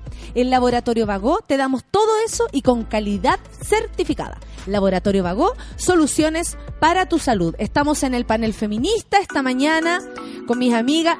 Qué, qué lindo es cuando empezamos ya a, eh, eh, yo creo que el Lucho no escuchó, ah, nada que ver. Eh, nuestros planes siniestros. Eh, eh, no, estamos tratando de, de juntarnos para aprender más. po. O sea, si no está la Karen acá, por ejemplo, no, no, no, no podemos saber cómo proceder con, con Internet que de pronto parecía solo una oportunidad y ahí nos dimos cuenta que otros lo usaron para otras cosas. Eh, Tú estuviste en Argentina. Antes de que nos di el instructorio, me gustaría saber qué pasó allá, qué, qué había allá. Mira, eh, recibí una invitación súper bonita junto a Cecilia de Facebook, eh, Facebook Latinoamérica, para ir a una reunión con eh, la directora ejecutiva de políticas de privacidad a nivel global, lo cual fue, no lo podíamos creer. ¿Cómo llega esa invitación a Nos ustedes? postularon eh, organizaciones feministas que trabajan también con temas de ciberactivismo, etcétera, por esta encuesta y este trabajo que estamos haciendo, que esperamos salga publicado dentro de muy poco tiempo. Oye, pero felicitaciones. Ay, qué bonito, gracias. no, qué bonito reconocimiento así mundial de gente que está preocupada específicamente de esto, así que No felicitaciones. es menor lo que pasa, Karen, de verdad. Sí. Tú, tú ese día estás ahí nerviosa porque estaba la cagada en Santiago y yo estaba en otro lado. Y era como, Chile se está cayendo de la nieve y yo tengo que viajar. Por favor, Sí. no me arruinen esto. Sí, ¿verdad? Porque más encima fue el día que nevó en la tarde y yo iba como en el taxi rumbo al aeropuerto y como, ah, locura. Y te juro que llegué al aeropuerto y se despejó y... Ah, para fue- que usted aprenda, Claro. Solo amiga. para que pudieran viajar. Mira, en este encuentro uh, existieron alrededor de 25 organizaciones feministas latinoamericanas que trabajan temas de diversidad sexual, temas de género, temas de accesibilidad a la información, todas eh, organizadas como colectivos ciberactivistas. Y estuvimos ahí en, una, en unas reuniones bien interesantes donde Facebook nos contó qué cosas están haciendo, porque, bueno, eh, Facebook ha tenido una fuga masiva también de usuarios el último tiempo, después de lo que pasó con Cambridge Analytica, que se demostró que cierto habían vendido datos cierto a compañías que lo utilizaron con fines electorales en Estados Unidos. Eh, mucha gente se fue de Facebook, entonces ellos están tratando de recuperar nuevamente eh, este es- esta, estas personas y están haciendo nuevas políticas de privacidad y todo que se testean siempre en países del norte, en eh, Irlanda, Canadá, entre otros países y nunca en Latinoamérica y donde están la mayor cantidad de personas eh, vulneradas a través de estas redes sociales, porque finalmente las redes sociales son un espacio para compartir, eh, pero siempre, eh, siempre hay eh, personas que están ahí, pero precisamente para hacer daño. Entonces, que es como que pasa en todo ámbito de la, la vida calle, es finalmente. como la es como calle. la calle, o sea, Está yo ahí creo para que compartirla el y hay gran error que lo usan mal. el gran error de la gente siempre fue pensar que internet era un espacio seguro solo por ser eh, solo por no ser un lugar físico ¿me entiendes? Como que eso le O le solo dio- por ser público. por- claro o por solo ser tan público. Es tan público que como voy a andar diciéndole cera. Está, en un momento era así. Claro. tan público que voy a cuidar mejor mi foto. Y Entonces- ahora como que la gente se olvidó. ah. O sea, sí, nosotros en Datos Protegidos ahora estamos trabajando fuertemente igual, eh, por ejemplo, en que los papás no compartan eh, información de los hijos desde tan temprana edad. No sé si se han fijado muchas veces la foto con la guagua, eh, qué sé yo, desnuda, después la foto más grande y entregando muchos datos que finalmente pueden utilizar tanto personas como organizaciones o empresas. O sea, eso, eso hay que dejarlo claro. Entonces, como te decía antes, la idea no es que nos vayamos de Internet, sino que sepamos usarlo de manera más segura. Eh, bueno, lamentablemente para los ataques no hay nada que se pueda hacer salvo bloquear a los agresores, denunciarlos, etcétera. Pero eh, hay que pensar de que es igual que la vida real, o sea, finalmente eh, te vas a encontrar de todo.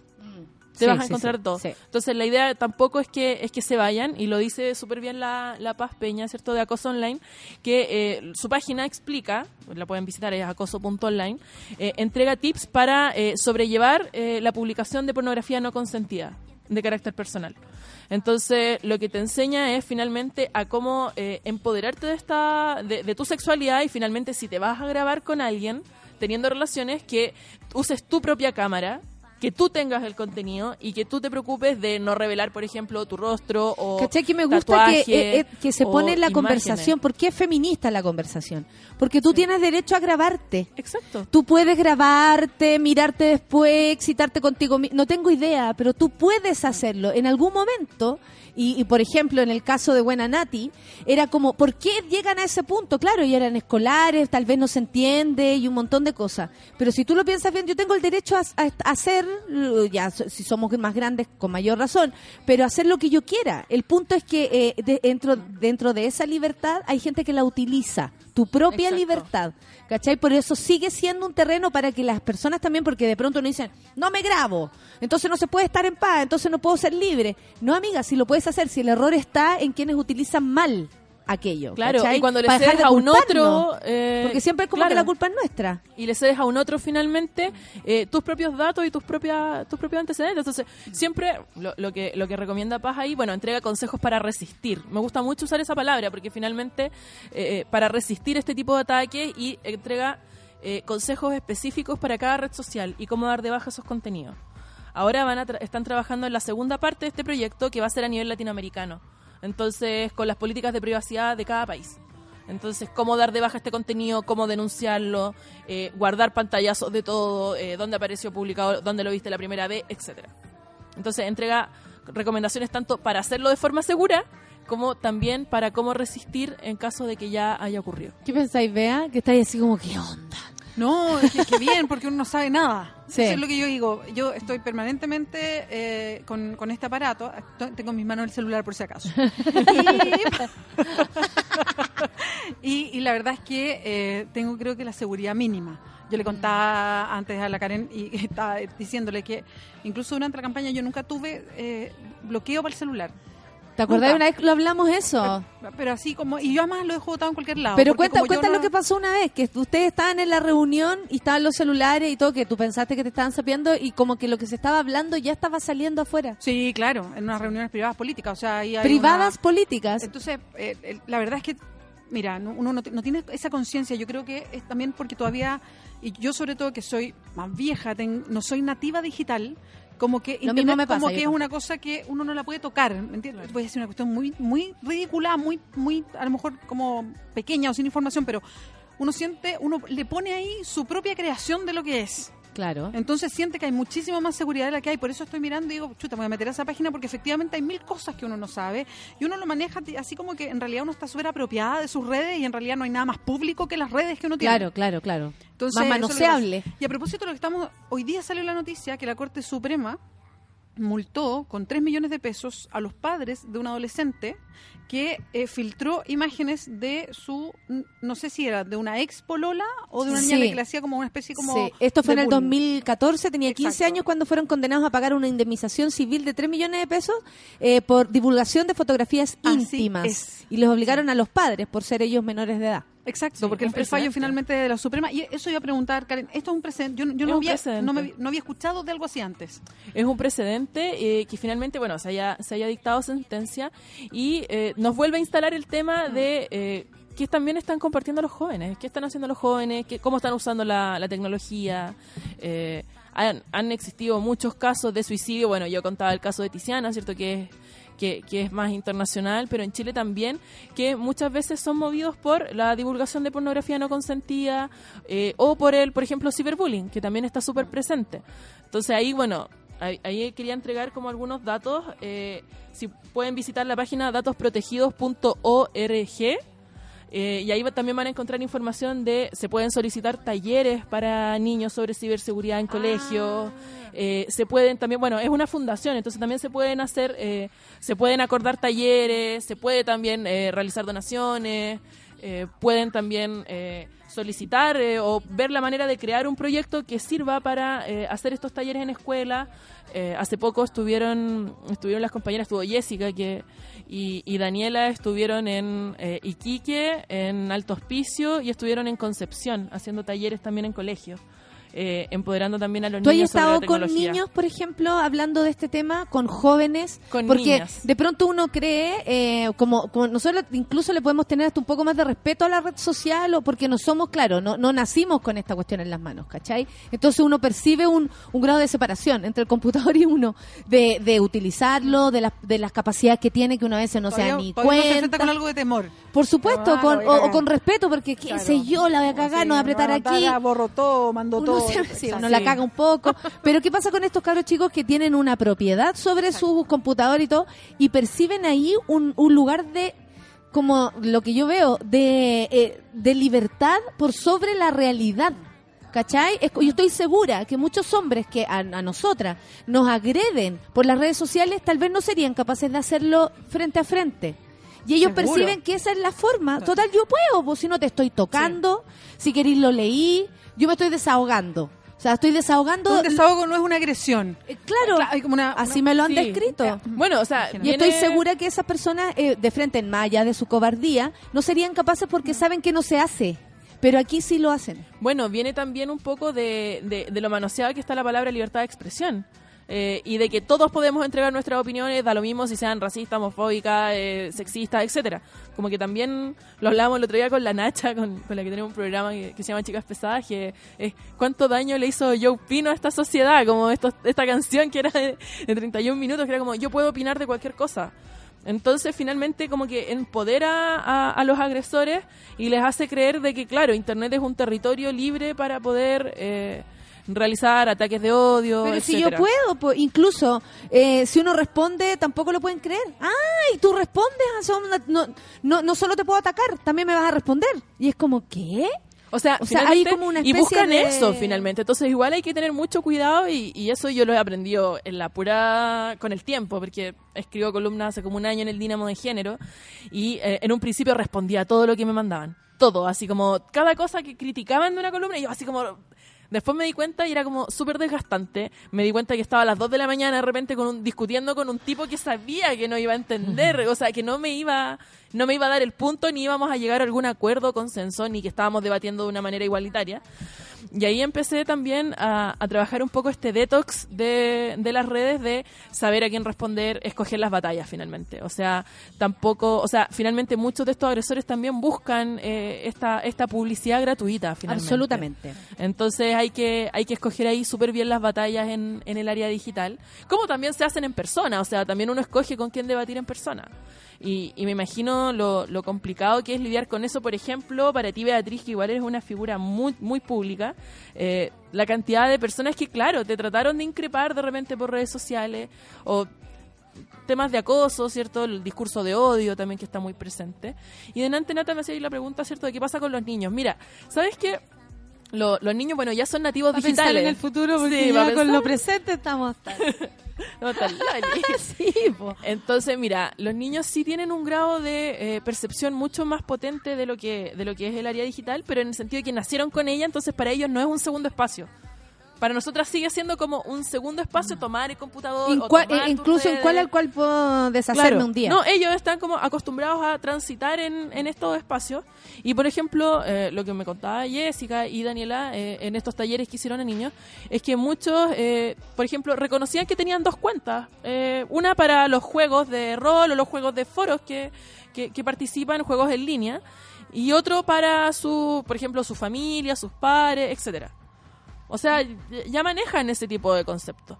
Ahora, a mí me está tocando ahora, estoy preparando Es unos casi talleres. como esto es para que lo vean mis papás, esto es para que no lo vean mis papás. Claro, y también como para evitar, ¿cierto? Por ejemplo, en, en esta cuenta que es para juegos y todo, no dan sus datos personales para que tampoco lo ataquen otros jugadores, etcétera. Entonces igual lo tienen un poco más aprendido, pero también por ser hombres, o sea, porque también hay un sesgo de género en la, en la computación, sobre todo en Chile, o sea, el acceso, mira, Chile es uno de los países con mayor acceso a Internet de Latinoamérica. Pero eh, a medida que va bajando también el estrato socioeconómico, se va haciendo una brecha súper amplia entre hombres y mujeres. Entonces, finalmente las mujeres utilizan muy poco Internet y lo usan solamente para aplicaciones que dan algún tipo de eh, beneficio, por Están ejemplo, ocupadas, WhatsApp, criando, que es para conversar o para comunicarte, para entregar un mensaje de manera rápida. En cambio, no utilizan otro, otros sitios porque finalmente consumen mucho tiempo y sabemos que la maternidad finalmente es otra forma de trabajo, ¿cierto?, no remunerado, entonces eh, tienen mucho menos tiempo para acceder y tienen menos tiempo para preocuparse de su seguridad en Internet. Entonces, ¿qué nos encontramos? Con muchas mujeres, por ejemplo, con perfiles de Facebook, con todos sus datos abiertos, con eh, cualquier cosa que comentan de forma pública. Y ahí, ¿qué pasa? Que, por ejemplo, la expareja puede apropiarse de esos datos, puede tratar de adivinar la contraseña, que no es tan difícil, así que por favor cambien sus contraseñas constantemente. Eh, utilicen, no sé, eh, ahora se está usando harto como usar las siglas de una canción, por ejemplo, de tu canción favorita, como usar como o sea, un las dato más, lejano que tu nombre. Claro. O, Claro. o algo que te guste mucho, que porque va a ser muy fácil que, que se pueda descubrir. Pues es que a mí una vez me pasó hace mucho tiempo entrevistando a un especialista, creo que era de la Policía de Investigaciones, a, a propósito de ciberseguridad. Entonces decía, porque por favor, decía, no pongamos las claves, la fecha de nacimiento, los últimos números del carnet de identidad, y era como todas las, yo todas las anteriores iba diciendo, decía, nadie puede ponerse tan pavo de poner eso, y eran todas mis claves. pa, pa. Entonces yo le decía, a ver, pero espérame un poquito, uno no se aprende, o sea, de verdad que yo no tengo cabeza, hoy día, hay- hoy día hay apps para eso, pero al principio uno no tiene cabeza para tanta clave. Y él me dio una sugerencia que me sido muy útil. Me dijo, mira, ocúpate, ocupa números que sean significativos para ti y que nadie más sepa. Por ejemplo, el teléfono que tuviste en la infancia. Claro. O la dirección de la primera casa que viviste. O cuando te cambiaste a vivir sola. ¿Cuál era O ese alguien que te cae mal. ¿Quién va a creer que tú vayas a poner de... ¿Cachai, no? ¿Cachai no? sí. Imagínate mi clave le- Sebastián Piñera. Nadie va a adivinar. Aunque Puta, di mi clave, di mi clave. Ah. Lo tengo que cambiar, pero yo te puedo pasar Pero una lista de gente idea, mala onda.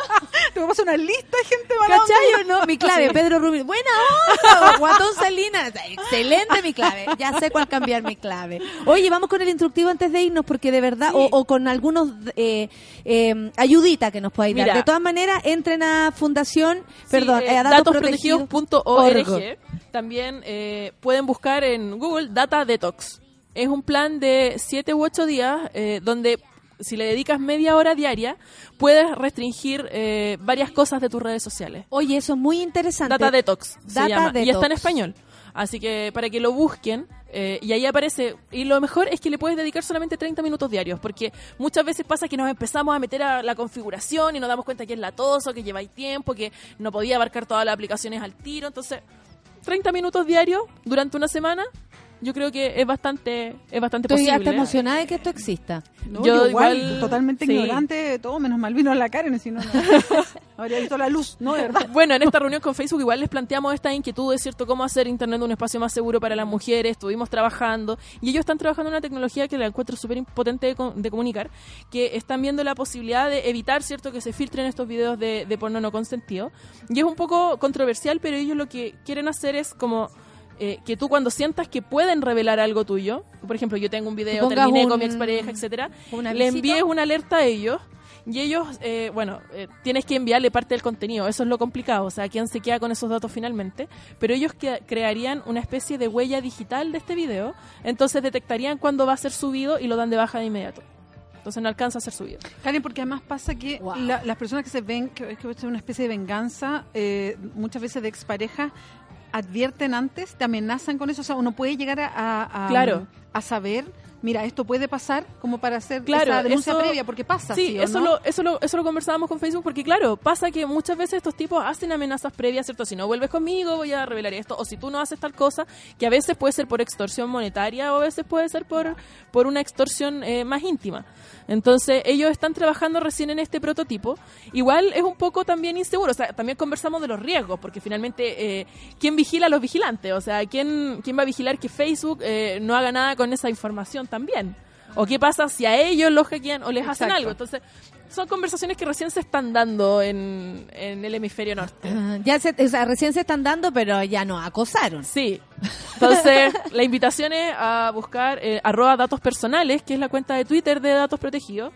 Eh, datosprotegidos.org Yo aquí dejé un- algunos stickers ahí con, con información Sí. eh, para que para que prevengamos también y Data Detox para que lo busquen. ¿Y qué es lo que proponís tú como a seguir, por ejemplo? A mí me gustó eso del Data Detox, creo que lo, lo, lo haré y también lo me imagino que puede ser algo muy positivo para todos los que para todos los que nos ¿cómo se llama? Nos, nos pongamos, no sé, a, a- o tengamos un poco de susto por último, ¿no? Sí. Eh, también me pasa que eh, ¿qué, qué viene?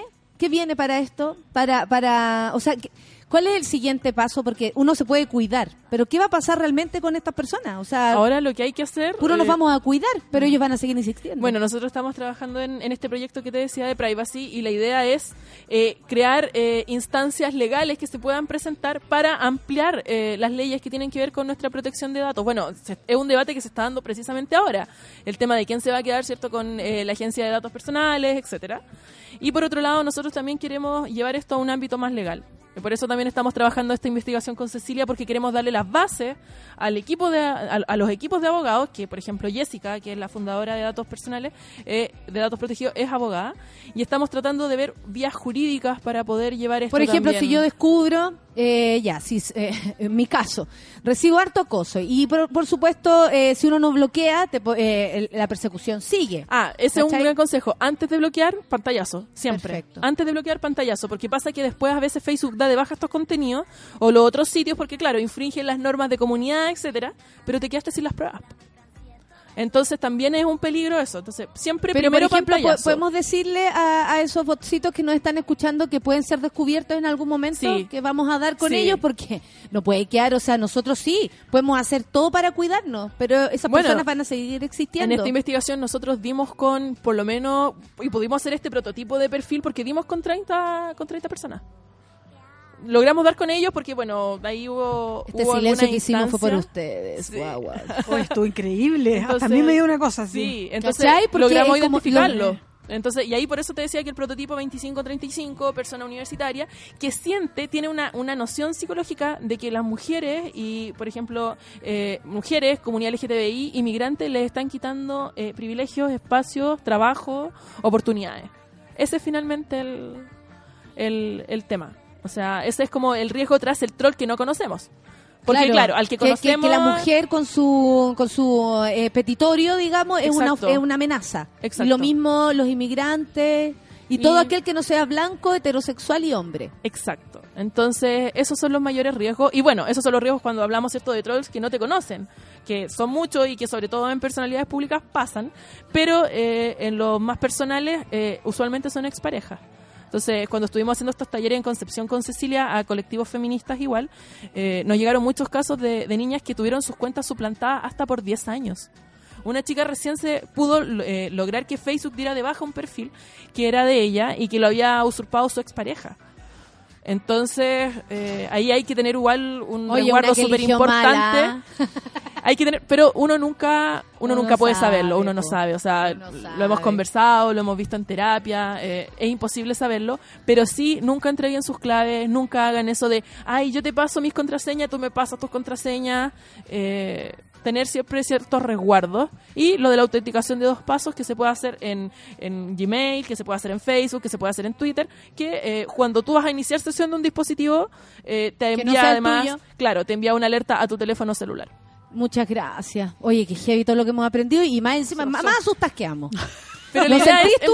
No, pero sabes Sí. que es, es- pero es súper bueno. O sea, más asustada porque uno no hace nada de esto. Uno Claro. tiende a confiar no sé en qué, digamos, pero eh, en fantasías además. Pero es súper bueno que se esté trabajando. O sea, que haya personas que se toman esto en serio desde hace muchos años y están trabajando, dando talleres y diciendo, mira, y ahora ojo ya con llegó el esto, momento de, aterrízalo. de- claro, Me parece súper. de llevarlo a cabo. Súper. Muchas gracias, Beat- Beatriz. ¡Te salvaste! Ti, Te salvaste, pero ya sabemos que andas revolviendo el gallinero. ¿Para dónde vas el lunes? ¿Qué me dijiste? No, estuvimos haciendo algunas cosas ahí como Frente Amplio lunes, ayer, eh, con la solicitud de destitución del fiscal Abbott. ¿Volvió a la carga, presidenta? Eh, digamos que, que me empezaron a dar ganas de nuevo, no si fuera broma. Me empezaron encanta a dar esa idea. ganas de nuevo de hacer, de hacer Es más- que con ganas es la cosas. única forma de Sí, arremeter con, esto tiene, que, con esto tiene que tener sentido para uno y no seguir solamente como repitiendo y dando vuelta una maquinita, ¿no? Y por eso te creemos. No. esa, esa- esa es la, esa es la gracia. Gracias, Karen. Ay, gracias por la invitación. Siempre verte en la mañana tan temprano es un increíble, placer Karen. y muchas gracias por enseñarnos. Oye, nos vamos con una invitada, son las 10 con 31 y vamos con Janelle Monae, que me encanta. Make me feel pansexual, que tanto le gustan todas, todas. Hasta yo, Café con Atenzuela. All of the feelings that I got for you. Can't be explained, but I can try for you. Yeah, baby, don't make me spell it out for you. You keep on asking me the same questions. Why? And second guessing all my intentions. Should know by the way I use my compression that you got the answers to my confessions. It's like I'm powerful with a little bit of tender and emotional, sexual bender. Mess me up, yeah, but no one does it better. There's nothing better. That's just the way you make me feel. That's just the way you make me feel. Uh-huh. So good, so good, so fucking real. Uh-huh. That's just the way you make me feel. That's just the way you make me feel. You know I love you, so please don't stop it. You got me right here in your jean pocket.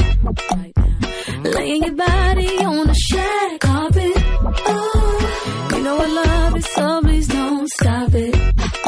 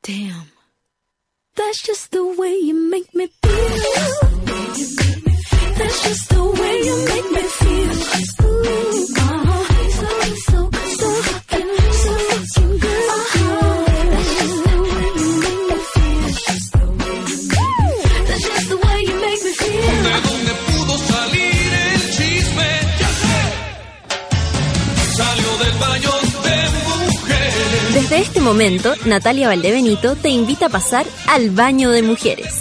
Entra con nosotros y descubre quién es la invitada de hoy.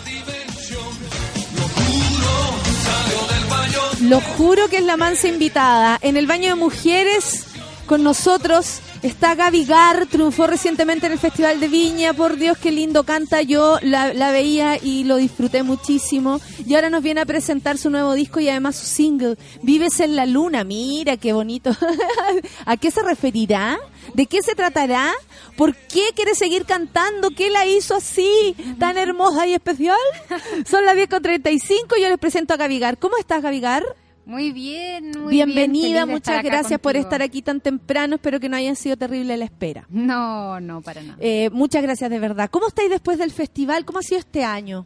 Eh, ha sido súper intenso, muy lindo. Yo creo que uno de los años más lindos de mi vida, porque después del festival eh, sentí mucho eh, que lo que estoy haciendo, la música que hago, realmente resuena eh, como en las personas. Y eso creo que era como mi misión. No sé, es que yo igual eh, estudié fonoaudiología, tenía como una vida un poquitito más tradicional, quizás. ¿En serio? ¿Cuánto tiempo duró eh, para hacernos como la idea? Imagínate que ahora están todos los monos y las monas con el cubículo de mierda en su Hello, oficina.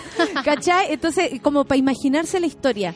¿Tú, ¿Tú siempre has cantado? Sí, siempre canté desde el colegio, pero eh, creo que nunca me atreví a estudiar música ni composición. ¿Por qué no? Fue como cobarde nomás. Ya, O sea, perfecto. en y ahí que dijiste mi- kinesiología, tengo capacidad, puedo Claro, estudiar lo que sea. De hecho, estudié kine un año y medio, no me gustó, y en fonoaudiología encontré como el, el nexo con la voz y el canto y la música un poco. Entonces, es bonita la fonoaudiología. Es lindo, aparte le mando Sí. un abrazo a todas mis colegas porque todas mis amigas son súper secas y, y hacen una labor tremenda. Me ha Yo a mi fono, Marco Guzmán también le Ah, mando. Gracias a él estoy viva. Eh, debo y, decirlo. y bueno, sigo trabajando igual, pero de forma más independiente como fonoaudióloga, pero trabajé Que cuatro muy años. en- complementario tu trabajo. Sí, totalmente. Eh, y estuve cuatro años trabajando en la universidad como profe. Entonces, mis alumnas de fono fueron como mis primeras fans. y siempre me iban a ver a los shows y todo. Y, y un poco compartí siempre mis canciones ahí, pero estaba igual súper frustrada. O sea, ¿Cuánto tiempo llegaste? O sea, ¿cuánto, ¿en cuánto tiempo y más llegó la música? ¿O te decidiste? ¿O qué pasó Mm. que dijiste, fin? O sea, me siento cobarde porque tú misma Sí. lo dijiste, me siento, me- que igual es un juicio súper fuerte sobre ti, pero me Sí, siento pero tengo una canción que se llama Cobarde. Pues Pa' sí, ya- sacarla, sí, pues. Chao, ¿Y ya qué- no- qué ya pasó? no soy así. ¿Qué pasó?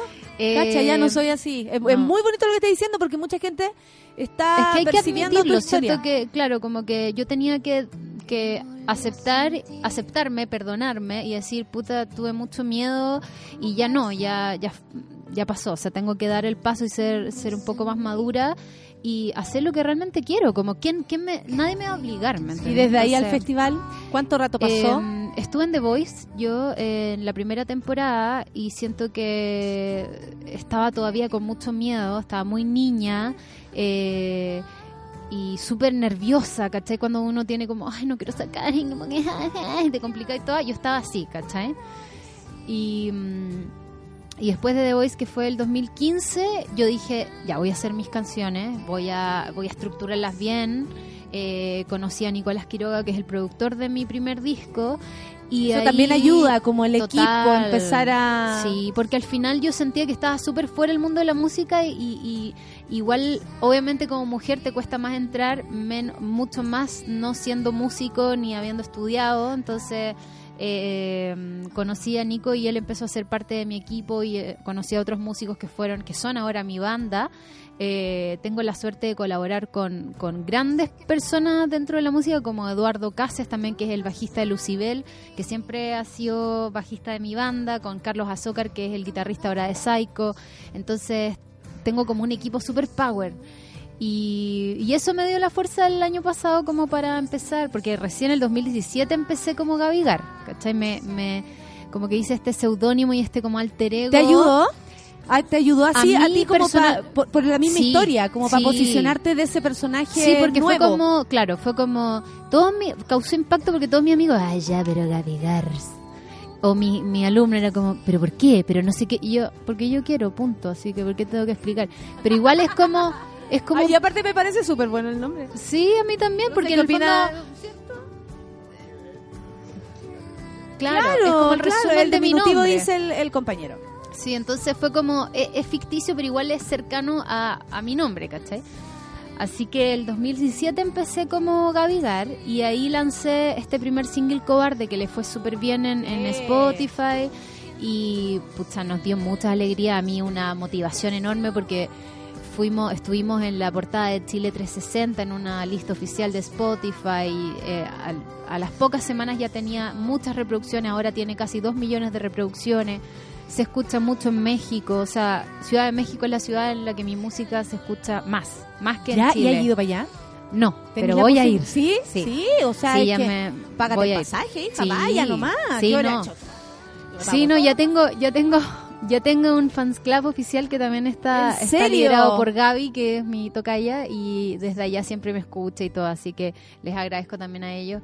Y, y sí, pues entonces esta canción dijimos, ya arriesguémonos y, y lancémosla a la competencia. No tenemos nada que perder en el fondo y también aprovechar la vitrina de, de Viña que tú bien sabrás que es enorme y que también es como un riesgo, ¿cachai? Absoluto. Pero, ¿Cómo fue la competencia? ¿Cómo es enfrentarse a la competencia en el Festival de Viña? Yo ni no ni me, ni me lo imagino. Yo creo que nadie que te está escuchando Sí. se lo imagina. Sí, porque siento que fuera, o sea, La típica pregunta como de, de- de periodistas a veces como, ay, tú no piensas que hay que darle más importancia y se van como en esa y, y creo que también es como, yo siempre les decía, una responsabilidad mutua devolverle esta alma que tenía el festival, que era el centro, el pilar de, de lo que fue, no sé, en los 60, en los 80, en los 90, que, que habían grandes canciones y que la gente realmente se, se sentía súper cercana, ¿cachai? A estas canciones. Eh, pero ahora, claro, uno como, como artista emergente no va a competir con las grandes estrellas que vienen, o con un Miguel Bosé, o con Arjona, o con, con Fonsi, ahora que vino, ¿me entendís? Pero, pero desde adentro yo lo viví eh, como un crecimiento enorme, como artístico, porque tenés que estar al training. ya el, el rollo del escenario Total, o sea, next level. Sí, pues, o sea, los ensayos, las pruebas de sonido, como cómo decirle a, a, no sé, po, a, a la orquesta o a los sonistas cómo tú te quieres escuchar en tus monitores, eh, probar el micrófono, tener que hacer dos pasadas y hacerlo perfecto, eh, coordinar con las bailarinas, eh, saberte el guion más o menos de cámara para saber dónde tienes que mirar en cierto momento. O sea, todo eso es, es ya estar en un nivel súper pro porque tenés que ponerte a la altura del equipo. Y esta o vez sea. la competencia era bien llamativa, porque he cachado que hay años que está como media Sí. fomeque y este año no, era tan fomeque. Oye, me tocó, me tocó. Te tocaron una- buenos compañeros. buenísimo. O sea, los Domino Saints que, que vinieron desde Puerto Rico, viven en Miami, tienen unas canciones sasas y hacen, claro, música urbana, trap, reggaetón, pero eh, es súper ninguneado ese género a veces, pero ellos hacen canciones de muy buena factura, o sea, en los estudios o con los productores de J Balvin, o sea, a esa altura.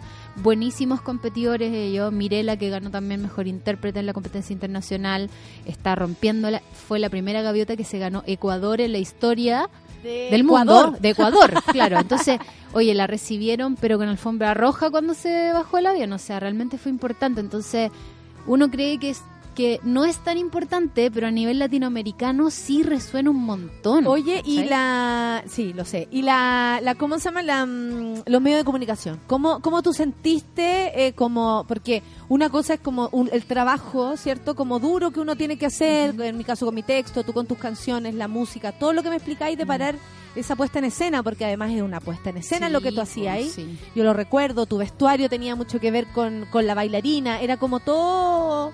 Todo, to- era todo un cuadro, Sí. ¿cachai? Y de ahí eh, y ahí también hay una opinión artística tuya y de tu equipo. ¿Cómo además de ese trabajo duro que uno hace, te levantáis, ejercitáis tu voz y todo, tenéis que lidiar con lo con lo eh, con lo público o con el, el medio periodístico? ¿Cómo te llevaste tú? ¿Cómo lo sentiste? Porque Eh, los juicios vienen igual, porque Sí, ¿cachai? uno no entra así como rápido. Sí, pues afortunadamente tengo algo de experiencia eh, como de enfrentar o de defenderme o de confrontar eh, ciertos juicios que se hacen en cualquier pregunta que te pueda hacer un periodista que a veces... Porque eh, ¿qué te llamó la atención, por ejemplo, de esos juicios? Por ejemplo, que, bueno, primero la pregunta de cajón es que yo fui Miss Chile el, el 2011, hace harto tiempo igual, entonces la pregunta era como, bueno, ¿y tú no crees que la gente, cuánto te pesa haber sido Miss Chile o cuánto... También yo eh, me postularon, en realidad la cuarta me postuló para ser candidata a reina. Yo dije, bueno, obviamente me va- voy a jugar el juego de ellos, me va a sumar visibilidad, me van a poner más... Y fui portada de la cuarta un par de veces, o sea, realmente me sumó. Pero y ahora, ¿qué es más importante, ser reina o ganar la competencia? Y yo como, ¿qué crees tú? Como, ¿cómo me preguntáis eso, cachai? Entonces, eh, como hay, que... uno, hay uno dice, claro, este me está eh, ninguneando, minimizando, Claro, exacto, subestimando. Claro, entonces como que se, se banaliza tu trabajo un poco o se o se no se valida el que tú podáis hacer varias cosas a la vez, ¿cachai? Acá es como, o tú eres cantante o tú eres, eh, no sé, eh, como profesional, o en mi caso era como, o eres profe de la U, como más seria, Como que o tenía eres que elegir. o eres cantante, o eres... Claro, po. Un periodista y 22 años, lo más seguro, en el alumno en práctica. ¿Qué, entonces qué como cosa que- que haya que aceptar una? Ahí yo ya tengo como mi discurso como, como ya más claro, entonces no, no me afectaba tanto, pero sí tenía que como que desviar un poco la atención, ¿cachai? Claro, aparte que ese eso de eh, mi Chile y todo era como también darle una connotación física a ti. por sobre tu voz, por sobre tu propuesta. y también, o Y sea- yo creo que tu voz trasciende lo, lo demás, te lo, o sea, yo de- viéndote lo percibo No, así. muchas gracias. ¿Cachai? O sea, el resto... eh, Claro, es como un, un agregado, un accesorio que no deja de ser importante igual. O sea, yo no voy a ponerme un saco de papas para cantar en la Quinta Vergara, ¿cachai? Si yo me tengo que- me puedo vestir con la diseñadora que me vistió, que es Valentina Lais, que se preocupó hasta el mínimo detalle del, del traje, de la falda, de que moviera eh, el, como el faldón que tenía para que se viera grande. y todo. claro. O sea, todo eso para mí es un elemento esencial de lo que soy yo como, como producto en el fondo. O, lo que, o te gusta como Claro, propuesta exact- escénica. exactamente. Entonces, el escenario es para llenarlo. Claro. Y, mm, y sí, pero no, en realidad siento que los medios me, tra- me han tratado bien. Sí, me, me, me supe como defender o, o como argumentar. Y utilizar también tu misma trayectoria, porque Sí. si tú estuviste en Miss Chile o lo que sea, es parte de tu historia y No lo vamos puedo para adelante. claro, Pero no, como- y que no habría pero- por qué, ¿cachai? Si ese es el punto. Exactamente, Tú es lo tienes la- el derecho a estar donde tú quieras. Sí, y la respuesta esperable de repente es que yo diga, no, en realidad a mí no me importa y como que este fue mi pasado oscuro. Pero no, porque fue un tremendo aprendizaje. O sea, yo viví en Inglaterra casi un año gracias a eso. Estudié inglés, estudié música, estudié, o sea, pude trabajar como modelo, eh, tuve como casi que una beca para poder formarme. Entonces, eh, la gente detrás no O sea, sabe nadie eso. sabe todo el, el- el jugo que le sacaste a algo que a lo mejor parece muy superficial. Sí, de hecho, está aprovechar. construido desde, desde ese lugar, pero usted estudió un año Sí, gracias a mí. O sea, no y- tenía idea todas las posibilidades que te había dado. Me alegro mucho. Y hay muchas mucho. mujeres que de verdad aprovechan esa oportunidad. Si el tema es que no es un fin en sí mismo, o sea, es eh, realmente, y que a mí me ha tocado ser parte de otros como concursos que se han hecho acá, como jurado, qué sé yo. Eh, y lo primero que transmito es que no puede ser un, un- un fin eh, por sí solo, o sea, no ese no puede ser tu objetivo de vida, ganar ese concurso, sino que Es una herramienta. es una herramienta que tú tienes que saber utilizar para tu objetivo real que tiene que ser un poco más profundo que eso. En mi caso, la música o la exposición o el aprender canto, que yo nunca había tenido clases de canto y me sirvió. Entonces... Sí, pero también es como eh, una necesidad de alguna mo- de algún modo de agarrarse de algo y como existe tanto prejuicio sobre ese concurso, era llenarte de ese prejuicio igual. Y Claro. tú salvaste porque no no, ta- no sabías nada con quién se estaban Claro. juntando. ¿De qué se eh, cuando saliste del festival te pusiste de eh, ya tenías tu disco, ya tenías ya tenías Sí. Vives en la luna? Sí, sí, yo tenía mi disco... O sea, no te agarró en pelota esto. No, no, no. De hecho, yo lo pensé así. O sea, lo pensé como voy a lanzar un, un disco que es corto, es como está como entre un EP y un LP, eh, y que ya tiene más o menos clara la, la primera exploración. Yo igual traía unas canciones más o menos hechas. Con Nicolás hicimos otras, un par de canciones para explorar más o menos. Eh, y, y después postulamos al festival con esta primera canción, eh, pero sin tanta expectativa. Yo no esperaba tampoco que, que fuera así como un boom. No, dijimos, lo vamos a postular, pero nadie sabe si quedamos o no. Para mí el festival fue como un, un hito paralelo que me iba a servir mucho. Es tan lindo que pero te mi- elijan alguna vez en la vida. Sí, no, increíble. ¿Cierto? po, sí. Porque uno nunca le dicen tú. Nunca en la vida tenés que anotarlo, weón. Sí, no, Sí, es bacán. Y, y también corresponde a tu talento, po. Vives en la luna. ¿De qué habláis tú en tus canciones? Cuando te ponías, Em, tú escribes. Sí. ¿Y cuáles son tus temas, Gaby? Eh, bueno, para Vive la Luna es un tema que a mí me toca profundamente, que habla de mi hermano Joaquín, que tiene una condición dentro del espectro autista, y en la canción, en el fondo, muy eh, intuitivamente eh, dije todo lo que sentía por él y todo lo difícil que ha sido para mí eh, como descubrirlo, entenderlo, respetarlo, validarlo. Y, claro, tengo, tengo como... eh, o sea, en ese momento tenía muchos conflictos con respecto a lo que pensaba mi familia, que nadie decía cosas y como cómo enfrentamos este, de alguna forma, este crecimiento, pero también que es como un duelo, como de dejar las expectativas que tú tienes con respecto al otro y dejar que el otro... Qué fuerte eso, descubrir que teníais expectativas Sí, sobre alguien, que de pronto eso eso es solamente un- una revisión interna, Sí, no tiene po, nada que ver no, con el otro tu expectativa. po. Entonces me pasó que fue como voy a destapar la olla de esto y voy a poner esto en la mesa de, de- de la once familiar y voy a cantarles la canción. Lo voy a cantar a mi abuela, a mi mamá, a mis ¿Cómo? tías. ¿Qué pasó? No, fue así un llanto colectivo, una catarsis.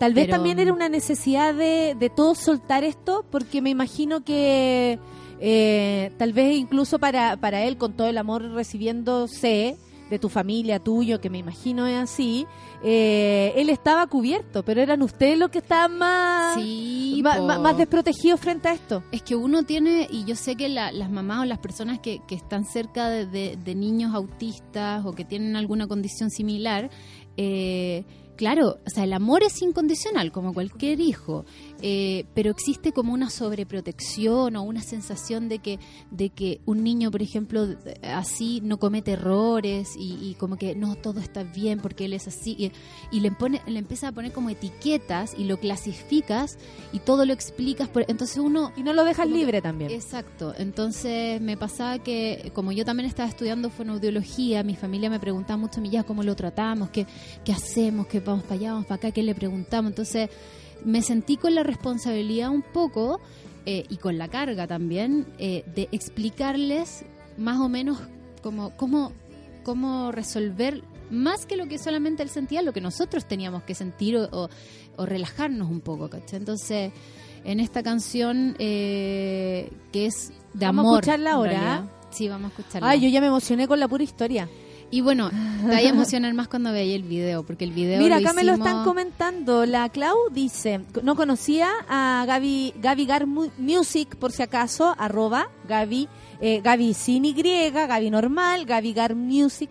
Y me encantó la canción, sobre todo el video de Vives en la Luna. Siento que expresa tanto en ese video, es bellísimo. ¿Cómo prepararon el video? ¿Cómo lo trabajaron? Mira, fue un trabajo precioso con el Instituto de la Sordera. Yo hice mi internado profesional ahí. Conocí a Jesús Gaona, que es un intérprete de, de señas eh, muy conocido, que siempre sale en todos los noticieros, en CNN. Y, mm, y él me ayudó a traducir, interpretar esta canción en señas, pero con este mensaje como metafórico y respetar como ser ser súper cuidadosa con el eh, eh, cada seña que yo hacía y como como en el fondo también abrir la puerta un poco al mundo sordo y invitarlos a ellos a entender este mensaje porque eh, yo sé que la comunidad sorda es súper agradecida de que uno le pueda dar acceso a ciertas cosas culturales que ellos se sienten súper súper afuera, ¿cachai? Entonces yo le puse subtítulos a este video y hice como una coreografía con una de las bailarinas que también conocí en el festival, que se llama Claudia Valenzuela, bellísima. Y hice todo como una, un, un- un set de, de cómo ella intentaba sacarme de mi lugar, de un círculo, eh, como para, no, sal, sal de ahí, sé distinta, como ven conmigo. Y en realidad ella se da cuenta que tiene que ella entrar al círculo y ella tratar de jugar conmigo y hablar mi lenguaje. Eh, entonces lo hicimos como interactuando con señas y te juro que toda la gente que me escribe, mamás de niños autistas, yo me pongo a llorar ya con los mensajes que me mandan porque siento que hicimos un trabajo bueno, o sea, ¿Y tu relación con tu llega. hermano, por ejemplo, cambia en algo? ¿La modificó o te, te liberó a ti de algo? Sí, a mí me liberó de muchas cosas. Porque él, me dijo, él está o sea, feliz sí, igual. Es que igual, eh, por ejemplo, hace cuatro años cuando yo escribí la canción, él me decían, era muy literal, y él me dijo como, no, Gaby, te equivocaste, yo no vivo en la luna, vivo en la tierra, este es mi planeta, ¿qué te va? Ay, ¿por qué escribes eso? No me esa maldita canción. Onda, ya lo odiaba. Y después pasa un tiempo y me pregunta en el auto, que siempre hablamos en el auto, como, Gaby, ¿por qué te gusta tanto la música? Yo tengo una hermana cantante, pero no entiendo por qué. ¿Por qué a ti te gusta tanto? Como... Y ahí empezó a entender como que él se tenía que adaptar, porque igual auditivamente ir a un concierto mío era como para él, no, insoportable. Extremo. Pero ahora, yo en, en el último concierto que tuve, estaba él, que ya está más grande, tiene 16 años, y yo le digo, ya, bueno, esta canción se llama Vives en la Luna, y él como que, ah, es mi canción. Ya, Joaquín, que estás ahí, levanta la mano, y él levanta la mano, es como, sí, yo, esa es mi canción, hola, hola, ¿cachai? Entonces, que está mucho más conectado. O sea, sí. conectaste tú con él. Sí, que, total, que total. es lo que al menos yo conozco de esto, que e- ese es el trabajo, Sí, conectar. sí. Conectar para poder comunicarnos y yo creo que es el trabajo que debemos hacer con todos los seres humanos. Lo que pasa es que tal vez ellos nos ponen unos obstáculos que te permiten mejorar la- el, el camino para comunicarte con ellos. ¿cachai? Sí. Que eh, nosotras directamente, como sabemos que nos entendemos, pum, podemos ir directo a atacarnos, a Mm. ser amigas, a, a reencontrarnos o a alejarnos. En cambio, con él tú tienes que inventar el camino. Exacto, como que en el fondo la oportunidad que te da esta, es- esta relación es a poder cambiar el hábito comunicativo que uno generalmente tiene en su vida. Es como, chuta, yo me comunico de esta forma con todas las personas, pero con esta persona tengo que yo aprender una forma distinta. Y con esto también te conectas tú con nosotros. O sea, yo desde acá, conociendo poco tu música, ahora tengo muchas ganas de ver ese video, de emocionarme Sí, y, bueno. y de aprender también como eh, de, de- de esto, de, de ti, de, la, de las conexiones que hace la música y las sigue haciendo, ¿cachai? Sí. Y de pronto a veces hablamos de, de injusticias como grandes, en mi caso incluyo a varias, no sé, cada uno tiene, pero acá tú estás hablando de una relación tuya con tu hermano que es muy especial porque él, él es autista o tiene esa es, eh, va por ahí cerca, digamos, no, no me gustaría yo definirlo, pero también eh, es increíble cómo nos cuesta comunicarnos, cómo nos cuesta comprendernos y hermanos, hermanos, hermanos con todas las cualidades Claro. para aún así no se pueden conectar. Sí. ¿Cachai? Entonces tú lo dices por, por algo que es como contundente, pero Sí. este grado de desconexión lo tenemos na- naturalmente. ¿cachai? Sí, para mí es súper importante entregar como, bueno, este, esta es como mi bandera de repente de lucha, por lo menos en esta canción, y, y siento que, que yo lo hice a veces súper ingenuamente, porque de verdad que es contar como la historia con, con mi hermano, y me di cuenta que resuena en solamente el expresar esta historia y como lo que yo sinceramente sentía resuena en otras historias y hace que la empatía crezca de forma colectiva, ¿cachai? Entonces eso a mí me llena y como que digo, chuta, ya estoy, estoy por buen camino si es que en una canción puedo lograr eso. Oye, y ahora vas a cantar, porque estás Sí. aquí con tu compañero para cantar. Y yo quiero preguntar, primero tenemos que ver el video. Vives en la luna. Eso Sí. le- les indico a todos que tengan que corran a verlo inmediatamente. No, no digan que están trabajando, es falso. No están escuchando, así que pueden prender el YouTube. Así que pongan el video. ¿Dónde te podemos ver en vivo, Gaby, antes que nos cantes? Eh, miren, vivo nuestra próxima presentación porque ahora estamos en el estudio preparando, el nuevo material. Eh, el 7 de septiembre vamos a tener un show eh, en Onasiu. Ya, eh, yo creo que eso va a ser antes de que ya vayamos a México porque en octubre pensamos ir a México. Obvio, pues, hija, si la están eh, esperando con fanclave y todo. Sí, así que el 7, el 7 de septiembre vamos a estar en Onasiu con un show como, digamos, de despedida. Eh, de ahí de arenga para que nos vaya que bien te vaya la raja, de verdad que te vaya súper bien, que Muchas triunfes gracias. demasiado, eh, que tu nombre suene en todos lados, que te quieran mucho. Saludos a tu hermano, aunque él no está ni ahí conmigo. A todos los que me están Saludos a tu escuchando, hermano. mis amigos de Gavigar. a los amigos de Gaby, a los fans de Gaby que la están escuchando, esto lo pueden subir después a tus páginas, así que está Sí, el podcast. buenísimo. Y nada, pues queremos escuchar Vives en la Luna. ¿Vas ya, a cantar esa? escuchémosla, sí. Oye, Sí, muchas esa usted decide. Sí, usted sí, sí, decide. esa vamos a cantar. Gracias, Gaby. Voy a despedir el programa. Los dejo con Gaby Gar. Esta es la voz que nos va a, a lanzar a nuestro día laboral. Y gracias, Gaby, por estar aquí con tu compañero, eh, entregarnos música en vivo que tanto nos agrada. Que les vaya bien, monas, que les vaya bien, monos. Chau.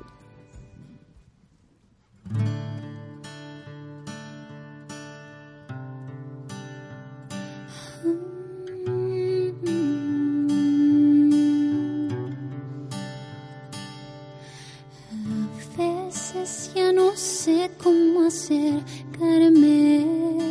Lo intento todo cuando solo debería amarte. Es tan difícil poder conquistarte. Pero si corres hacia mí, me basta con solo abrazarte.